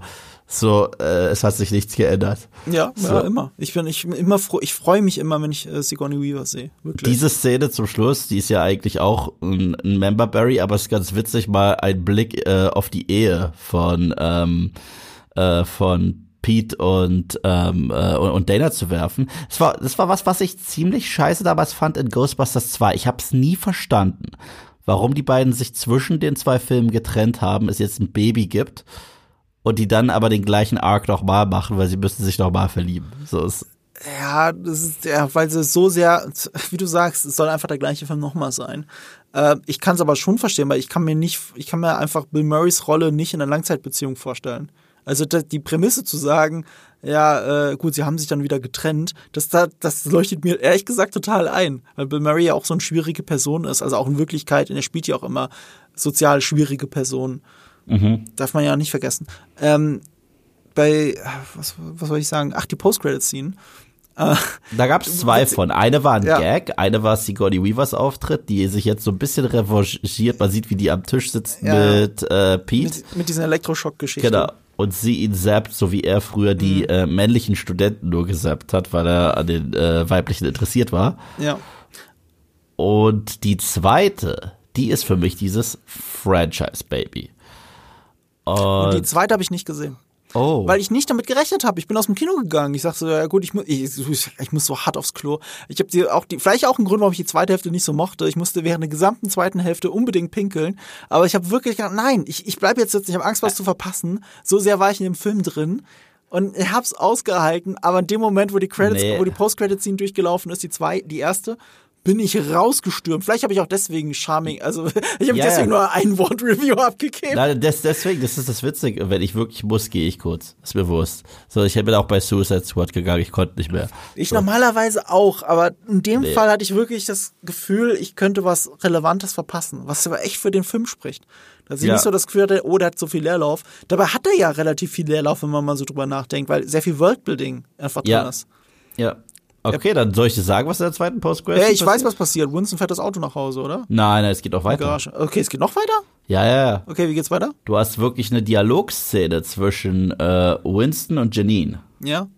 Ja. Äh, am Tisch, weil ja. äh, Winston ist ja jetzt so der finanziell erfolgreichste der Ghostbusters ja. geworden und spricht darüber, dass er den, den anderen Jungs aushilft und auch finanzielle Unterstützung leisten wird, was die Kids angeht, höchstwahrscheinlich. Mhm. Also könnte man sich wirklich vorstellen, dass die schon so ein bisschen diese Extreme Ghostbusters Richtung so ein mhm. bisschen fahren, nur dass jetzt äh, Winston so der Geldgeber ist. Und er sagt, egal was ich war und so weiter und so fort, eine Sache war ich immer und es ist ein Ghostbuster. Ja, mhm. was auch so ein bisschen sehr autobiografisch ist von Ernie Hudson, mhm. weil egal was für Rollen er gespielt hat, er hatte auch wesentlich größere Rollen als äh, Winston Zeddemore, aber das war trotzdem die eine Rolle, die, obwohl sie gar nicht so viel Screentime hatte, an ihm kleben blieb. Mhm. Ich meine, ich liebe ihn in The Crow. Ein Film, der voll untergegangen ist, was ich voll furchtbar finde, dass viel zu wenig Leute mittlerweile über diesen Film sprechen. Und auf jeden Fall siehst du dann am Ende diese gigantische äh, Geister, diese Storage Facility, wo sie aber die Falle reinpacken, ne? Mhm wo ja Walter Peck sich das angucken wollte im originalen mhm. Film. Und auf einmal fängt dieses rote Licht an zu blinken. Also du merkst, dass da kurz wieder was vorm Ausbruch steht. Ah ja. Ja gut, das wäre dann leider wieder Suhl, weil ich würde mir wünschen für eine Fortsetzung, man muss auch mal was Eigenes erfinden. Ja, das ist immer wieder ich sagen Berries, das war zu viel Suhl-Kram, weißt du, was ich meine? Ob, obwohl ich sagen muss, äh, da können wir auf den zweiten so ein bisschen einprügeln, wie wir wollen. Vigo ist ein guter Schurke. Ja, Fand ich auch. Und ich sage das voll un ungern, was ich jetzt sage, aber ich muss es leider sagen. Äh, ich schäme mich ein bisschen dafür, okay? Äh, als Kind fand ich Vigo war so ziemlich der gruseligste äh, den es da draußen gibt. Okay, ich fand den fürchterlich gruselig, obwohl ja Ghostbusters 2 kinderfreundlicher ist als eins. Ich fand das viel gruseliger, weil, weil Vigo sah so schlimm aus. Ja. Und als ich ein bisschen älter wurde, dachte ich mir, Mann, hatte der Schauspieler ein krasses Make-up, um so hässlich zu sein. Und jetzt so vor ein paar Monaten habe ich so einen John Carpenter-Film gesehen, der super ist. Der heißt ähm, In the Mouth of Madness. Der ist klasse, ist ein Klassiker mit Sam Neill. Und da spielt der Schauspieler mit. Und das war kein Make-up, der sieht wirklich so aus. oh Gott. Oh ja, das tut mir ein bisschen leid. Ich habe mich ein bisschen, ich, ich hab mich ein bisschen geschämt. Ich so, ich dachte mir immer, Mann, haben die äh, eine Meisterleistung gemacht, den Typen so hässlich aussehen zu lassen. Ich so, oh, oh, oh sorry. Ja, aber ganz ehrlich, auch ein bisschen mehr Mut für nicht äh, Schönheitsideal Schauspieler. Mich nervt es ja immer so ein bisschen, wenn Schauspieler sich absichtlich hässlich machen für Rollen. Mhm. Klar, äh, ich, wo ist denn die gesellschaftliche, äh, warum, woher kommt die gesellschaftliche Anerkennung dafür, dass jemand, der super aussieht, ein bisschen zunimmt oder oder oder falsche Zähne hat oder was auch immer, damit er hässlich ist. Zum Beispiel ähm, ich klar, klar, es kann Accomplishment sein in der technischen Ausführung. Zum Beispiel House of Gucci, der Trailer, wenn ich den sehe, denke ich mhm. jedes Mal, das ist nicht Jared Leto, krass, wie sie es gemacht haben, den alt und hässlich zu machen, ja, alt und dick zu machen, so rum. Mhm. Aber gleichzeitig denke ich mir, gibt es nicht genug alte, dicke Schauspieler, die die Rolle super gespielt hätten, äh, die auch auch Oscar-würdig, äh, Oscar-würdige Schauspieler sind? Muss es Jared Leto sein? Ist es nur für euer fucking Poster? Also das ist ja auch von Ridley Scott, der Film. Und Ridley Scott hat ja auch mit hier äh, Alles Geld der Welt. Äh, mhm. Wie hieß der nochmal auf Deu äh, im englischen Original? Äh, sag ich dir. Ja, äh, mit Christopher Plummer? Ja, genau, der mit Plummer. Der mit ähm. Plummer. Ist ja egal. Alles Geld der Welt hieß da in Deutschland. Und All the Money in the World. All the Money, okay, das war zu einfach. Und da hat ja ursprünglich Kevin Spacey die Rolle gespielt äh, mhm. von Plummer die ähm, historisch korrekte Rolle von, und ich weiß gar nicht mal, wie dieser Milliardär hieß. Onassis? Nee, doch, Onassis war es, oder? Äh, nee. Ah, J, J. Paul Getty. Ach, Getty. Wie komme ich auf Onassis? egal, wurscht. Auf jeden Fall war das ursprünglich Kevin Spacey und der war in alt geschminkt und das sieht man dann auch irgendwie im Trailer, auch ganz kurz im allerersten, allerersten Teaser-Trailer und es sieht halt peinlich aus. Also Kevin Spacey ist zwar schon älter, aber da war noch älter geschminkt und sah halt, das sah halt blöd aus. Das sah aus wie Ja. Kevin Spacey mit einer komischen äh, Perücke und einem komischen Gesichtsmake-up. Und da, dann, als er raus war, aus Gründen, ist dann Christopher Plummer für ihn eingesprungen. Sie haben das alles nachgetreten. Christopher Plummer ist halt wirklich ein alter Mann. Oh, Und, Mhm. der hat da so gut gespielt. Hat er nicht sogar einen Oscar gekriegt?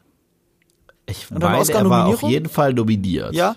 Und, und warum denn nicht gleich so? Warum hat es dann dafür Kevin Spacey gebraucht? Also wenn es Flashbacks gegeben hätte, wo er sich ein Jüng, Jünger spielen muss, dann verstehe ich das noch irgendwie. Aber die gab es da nicht. Bei Prometheus ist das ähnlich gewesen. Ähm, den hat ja, Ja, auch mit, Scott ah, gemacht. mit, mit, aber das, das war furchtbar. Das war mit Guy Pearce. Guy Pearce und aber da haben die das ja gar sogar ein bisschen erklärt. Also die haben es schlecht erklärt, aber die haben erklärt, warum Ja, sie sich der dafür ursprünglich im Drehbuch gab es den auch in Jung. Ja, ja, nee, Deswegen. nicht nur, da, nee, nicht nur das, nicht nur das. Die wollten, äh, dass das absolut unnatürlich ausschaut, weil er absolut unnatürlich Das ist ja alt geworden- Blödsinn. Ja, es ist, wie gesagt, das ist eine sehr Ja. blöde Erklärung. Auf, auf jeden Fall äh, war, war im Drehbuch ursprünglich Guy Pearce auch in Jung zu sehen.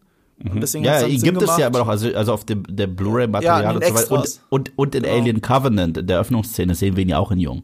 Das wusste ich schon gar nicht mehr. Ich habe Covenant so vergessen. In der ersten Szene Ah. sehen wir den zentralen Konflikt zwischen David und seinem Schöpfer, ähm, ab, äh, wo, Ah. er, wo er ihm sagt, hol mir was zu trinken und so weiter. Und äh, da gibt er ihm schon den Blick, wo du sagst, eines Tages, wenn ich die Chance habe, werde ich dich hart von einem Albino-Alien umbringen lassen. Stimmt. Und, äh, Und genau so und, ist es passiert. Und, ja, genau so ist es passiert. Naja, wie sind wir jetzt da, dahin gekommen? Ach ja, ich, äh, Leute sollten, sorry für den Rant kurz, ich, ich finde, äh, warum, warum Schauspieler von ihrer eigentlichen Arbeit abhalten, wenn es für die Rolle schon andere Perfekte gibt. Ist ja auch wurscht. So, und in dem Film ähm, gibt's das zum Glück nicht. Ja, da haben wir echte Kinder genommen und nicht äh, Steve Buscemi dafür genommen. Es gab vor kurzem, das war irgendwie richtig witzig. Ich weiß nicht, wie das Ding heißt, aber es war so ein Trailer. Ich dachte, das kann nicht echt sein. Da hat man irgendwie so ein so, Dear so Evan Hansen, Nee. aber der läuft gerade im Kino. Ich weiß nicht, ob du die Kontroverse darum kennst. Nee. Dear Evan Hansen ist ein Musical. Mhm. Und jetzt haben sie es, das war ein sehr erfolgreiches Musical. Mhm. Und sie haben das jetzt verfilmt, das spielt an der Schule. Und, und, und, und die Schüler werden alle von jungen Schauspielern gespielt. Das Problem ist, sie wollten halt bei der Hauptrolle einfach den aus dem Musical haben. okay. Und der sieht jetzt aus wie, was ist der? Ende 30, äh, Mitte 30, Anfang 30, Ende 20. Der sieht aber aus wie 40, der Schauspieler. Und er spielt jetzt an der Seite von jungen Darstellern, von, von Teenagern, spielt er eine Rolle eines Teenagers. Und das sieht einfach creepy und verrückt aus. Ja, das ist so ähnlich wie, warte, halte ich fest. So. Das ist das Beste. Also, es gibt das. Und wie gesagt, es wird nie, es gibt eine Comedy-Serie, die ist auch, glaube ich, schon wieder abgesetzt worden. Die heißt Chad. Okay? Und da spielt äh, Nassim Pedrat heißt sie. Das ist eine äh, iranische Schauspielerin. Ja. Sie spielt einen 14-jährigen Jungen Okay. namens Chet Amani. Und sie geht da zur Highschool. Und alle anderen sehen halt aus wie Highschool-Kinder und sie nicht. Und es wird nie adressiert in der Show. Okay? Also es ist nicht irgendwie, äh, dass das eine Erwachsene ist oder so oder im falschen Körper oder sonst was. Das ist ne, ich sag jetzt, wie alt sie im wahren Leben ist. Sie ist, Ich will mal Bilder dazu sehen. Sag mal, ich sie hab, ist 39. wie, wie, oh, was? Sie ist, sie ist 39 und sie spielt einen 14-jährigen Jungen. What the fuck? Okay, okay, Und- wie heißt die äh, Serie? Chat. Chat, Chat. aber wie geschrieben? C-H-A-D. Nee, das habe ich gegoogelt und das finde ich gerade nicht. Gib einfach mal bei Ah, jetzt habe ich doch, doch, doch, ich habe es bei. ja, das ist eindeutig nicht ein 14-jähriger Junge. Es ist erst das Ist erste. das Comedy? Nein. Doch, es ist Das soll eine Comedy. Comedy sein. so. Ist, äh, aber, aber, aber das ist nicht der Witz. Ja. Verstehst du? Das ist nicht der Witz. Und das ist das Seltsame, weil du denkst an nichts anderes. The heck? Hat auch ein krasses IMDb-Rating. Neun Episoden, 2,7. 2,7? Ich glaube, ich habe noch nie so ein schlechtes IMDb-Rating gesehen. Ja, es ist auch ein bisschen ablenkend, wenn du da eine 39-jährige Frau hast, die einen 14-jährigen Jungen spielt. Und die ist aus diesem Jahr, diese Serie. das gibt's doch nicht. Ich dachte mir, oh, was ist das? Du musst ja nur Bilder sehen, du musst jetzt nicht mehr in Bewegung sehen. Aber, nein, und das Schlimme ist, du musst ja nur sehen, wie sie neben den anderen Highschool-Kids läuft. So. Das ist doch nicht deren Ernst. Das erinnert mich an diesen Steve äh, Bu Buscemi, ähm, Gag diesen Hello Fellow Children. Kennst du das, wo er mit dem Basecap und, ja, und ja, klar, ja, klar. Das ist so eins zu eins. Hey, ey, hat die nicht sogar, also es sieht jetzt so für mich so aus und da bin ich jetzt vielleicht auch oberflächlich, aber für mich sieht es aus, als hätte sie Silikon aufgespritzte Lippen. Ja, es sieht, es zumindest sieht hat sie, so, zumindest hat sie sehr volle Lippen. Ja, äh, zumindest kaufst du ihr keinen 14-jährigen Jungen ab. Nee, sie steht auch die ganze Zeit so da, dass die Brüste nicht wirken.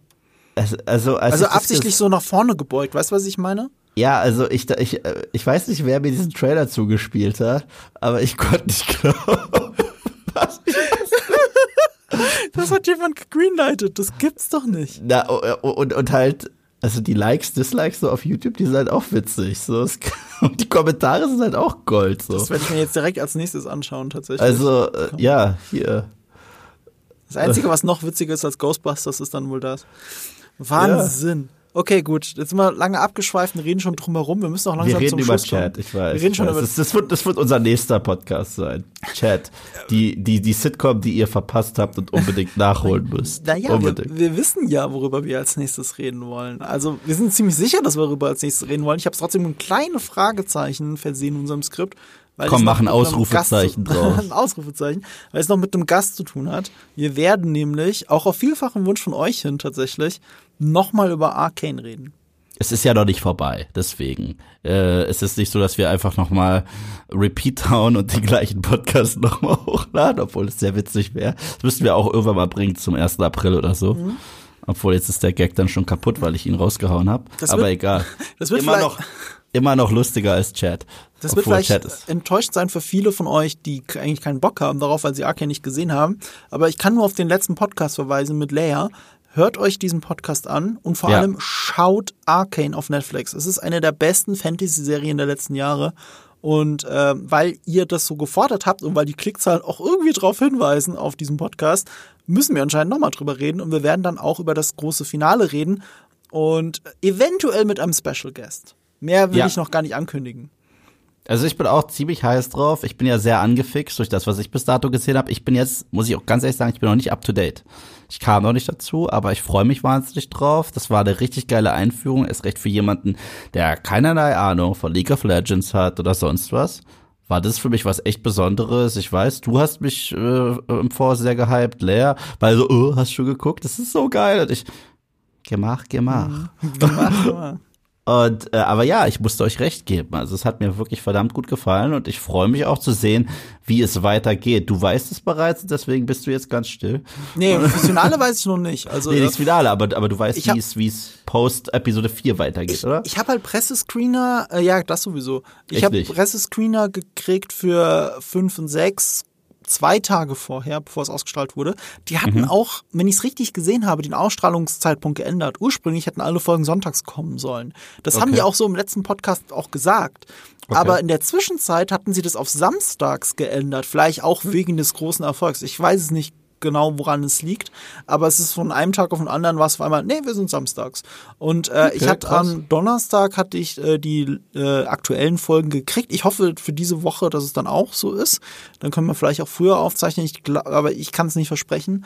Ähm, so dass wir möglichst zeitnah dann zum Finale einen Podcast haben. Das, das kann tatsächlich bedeuten, dass wir eventuell nicht eine Woche warten, nach dem Finale, dass der Podcast rauskommt, sondern dass der ein bisschen früher kommt. Aber das ist nur ein eventuell, das hat ja mit vielen zeitlichen Faktoren bei uns zu tun. Ähm, ich freue mich auf jeden Fall drauf, weil ich finde, der zweite Akt, ähm, der baut halt so schön die Spannung auf ein richtiges Finale auf und vertieft die Konflikte, die halt existieren. Und äh, ich bin einfach total fix, was Arcane angeht und ich spiele mittlerweile jeden Tag Wild Rift. Und das sage ich nicht, weil wir einen Sponsored Podcast mal vorher irgendwann gemacht haben. Der hier ist nicht gesponsert von Wildrift, sondern von einer Versicherungs-App. Ähm, ich spiele auf meinem Handy eine andere App im Moment jeden Tag und das ist Wildrift tatsächlich. Ich bin voll drin gerade.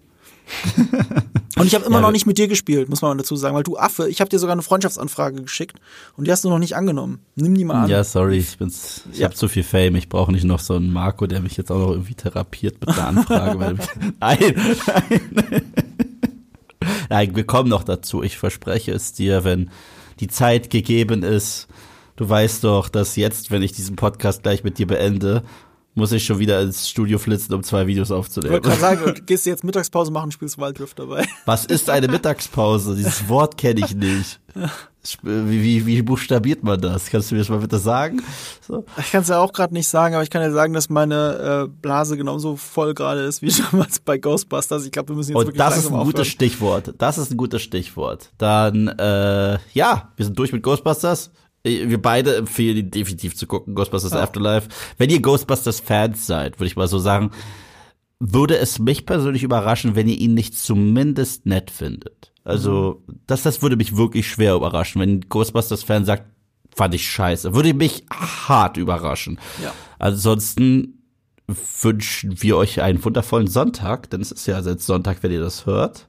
Es ist, und äh, ich möchte nochmal die, die äh, kurze Gelegenheit nutzen, Danke zu sagen. Wirklich vielen, vielen, vielen, vielen Dank. Also das Feedback zu den Talks mit Marc zwischen Marc und mir ist, ist, ist bis heute überwältigend. Ich kann nicht häufig genug Danke sagen, wenn da Messages rein äh, äh, rieseln und sagen, was für eine geile Folge. Es macht so viel Spaß, euch zuzuhören. Hab bis dato die Podcast gehört und das ist voll mein Ding. Deswegen, wow, vielen, vielen, vielen Dank. Wir haben selber nicht damit gerechnet, dass es so, äh, euch so gefallen würde. Wir haben es gehofft.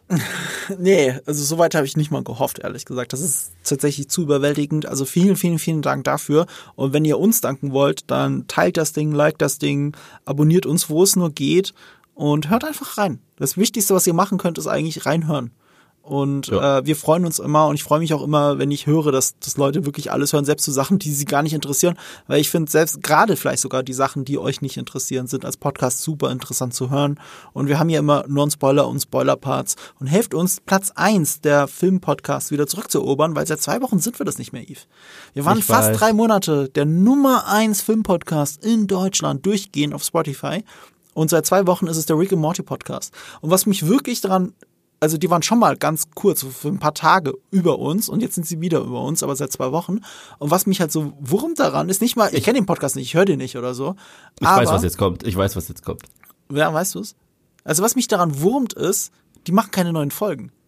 Die, so. die, die, haben einfach seit einem Jahr keine neuen Folgen oder so ich gemacht. dachte, es ist was anderes. Nee, nee, nee, die, die, die schießen gerade hoch, obwohl weder eine neue Staffel Rick and Morty da ist. Die haben die fünfte Staffel nie behandelt. Ich rede jetzt so viel beim Podcast, den ich nicht höre. Aber, aber man muss ja nur die Folgen an, also du klickst dann an und dann siehst du, oh, die haben nur zu Staffel 4 geredet, aber ist doch eine fünfte da?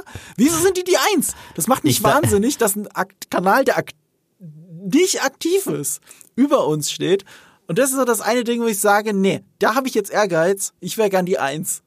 Ich will, dass ich dachte, wir die eins wo, Ich dachte, das ist ganz anderes jetzt aus deinem Mund ja, kommt. was denn? Ich, da, ich dachte, das wurmt dich so sehr, weil dein Gegenüber immer noch nicht Rick and Morty geguckt hat. Ja, das ist sowieso peinlich. Also, weißt du was, wenn ich so drüber nachdenke, wir haben es verdient. Wir haben es verdient, weil Rick and Morty Podcast, die reden halt über Rick and Morty. Rick and Morty ist einfach eine der besten Sachen auf der Welt, die man gucken kann.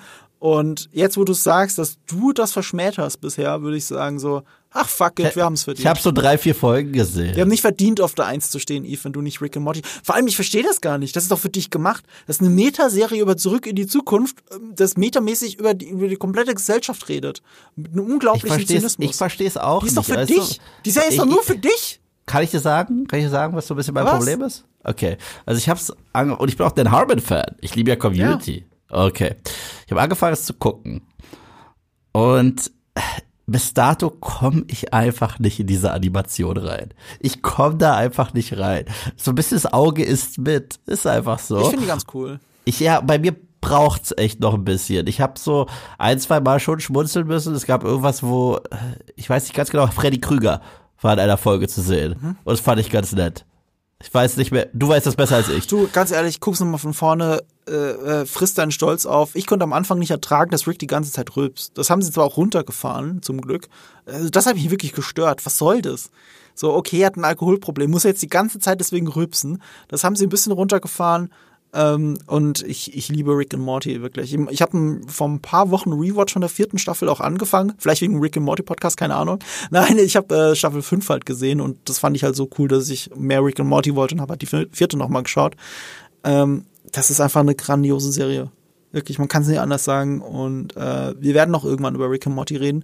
Vielleicht mal zur sechsten Staffel, Eve. Vielleicht ist das ja mal ein Zeitpunkt. Vielleicht ist das genügend Zeit, die ich brauche, um nachzuholen. Ja. Nächstes Jahr. Das, das Thema ähm, wird uns noch so oder so beschäftigen. Ja. Gut. Und wir dann, beschäftigen euch hoffentlich auch dann nächste Woche. Bis dann. Ciao. Ciao.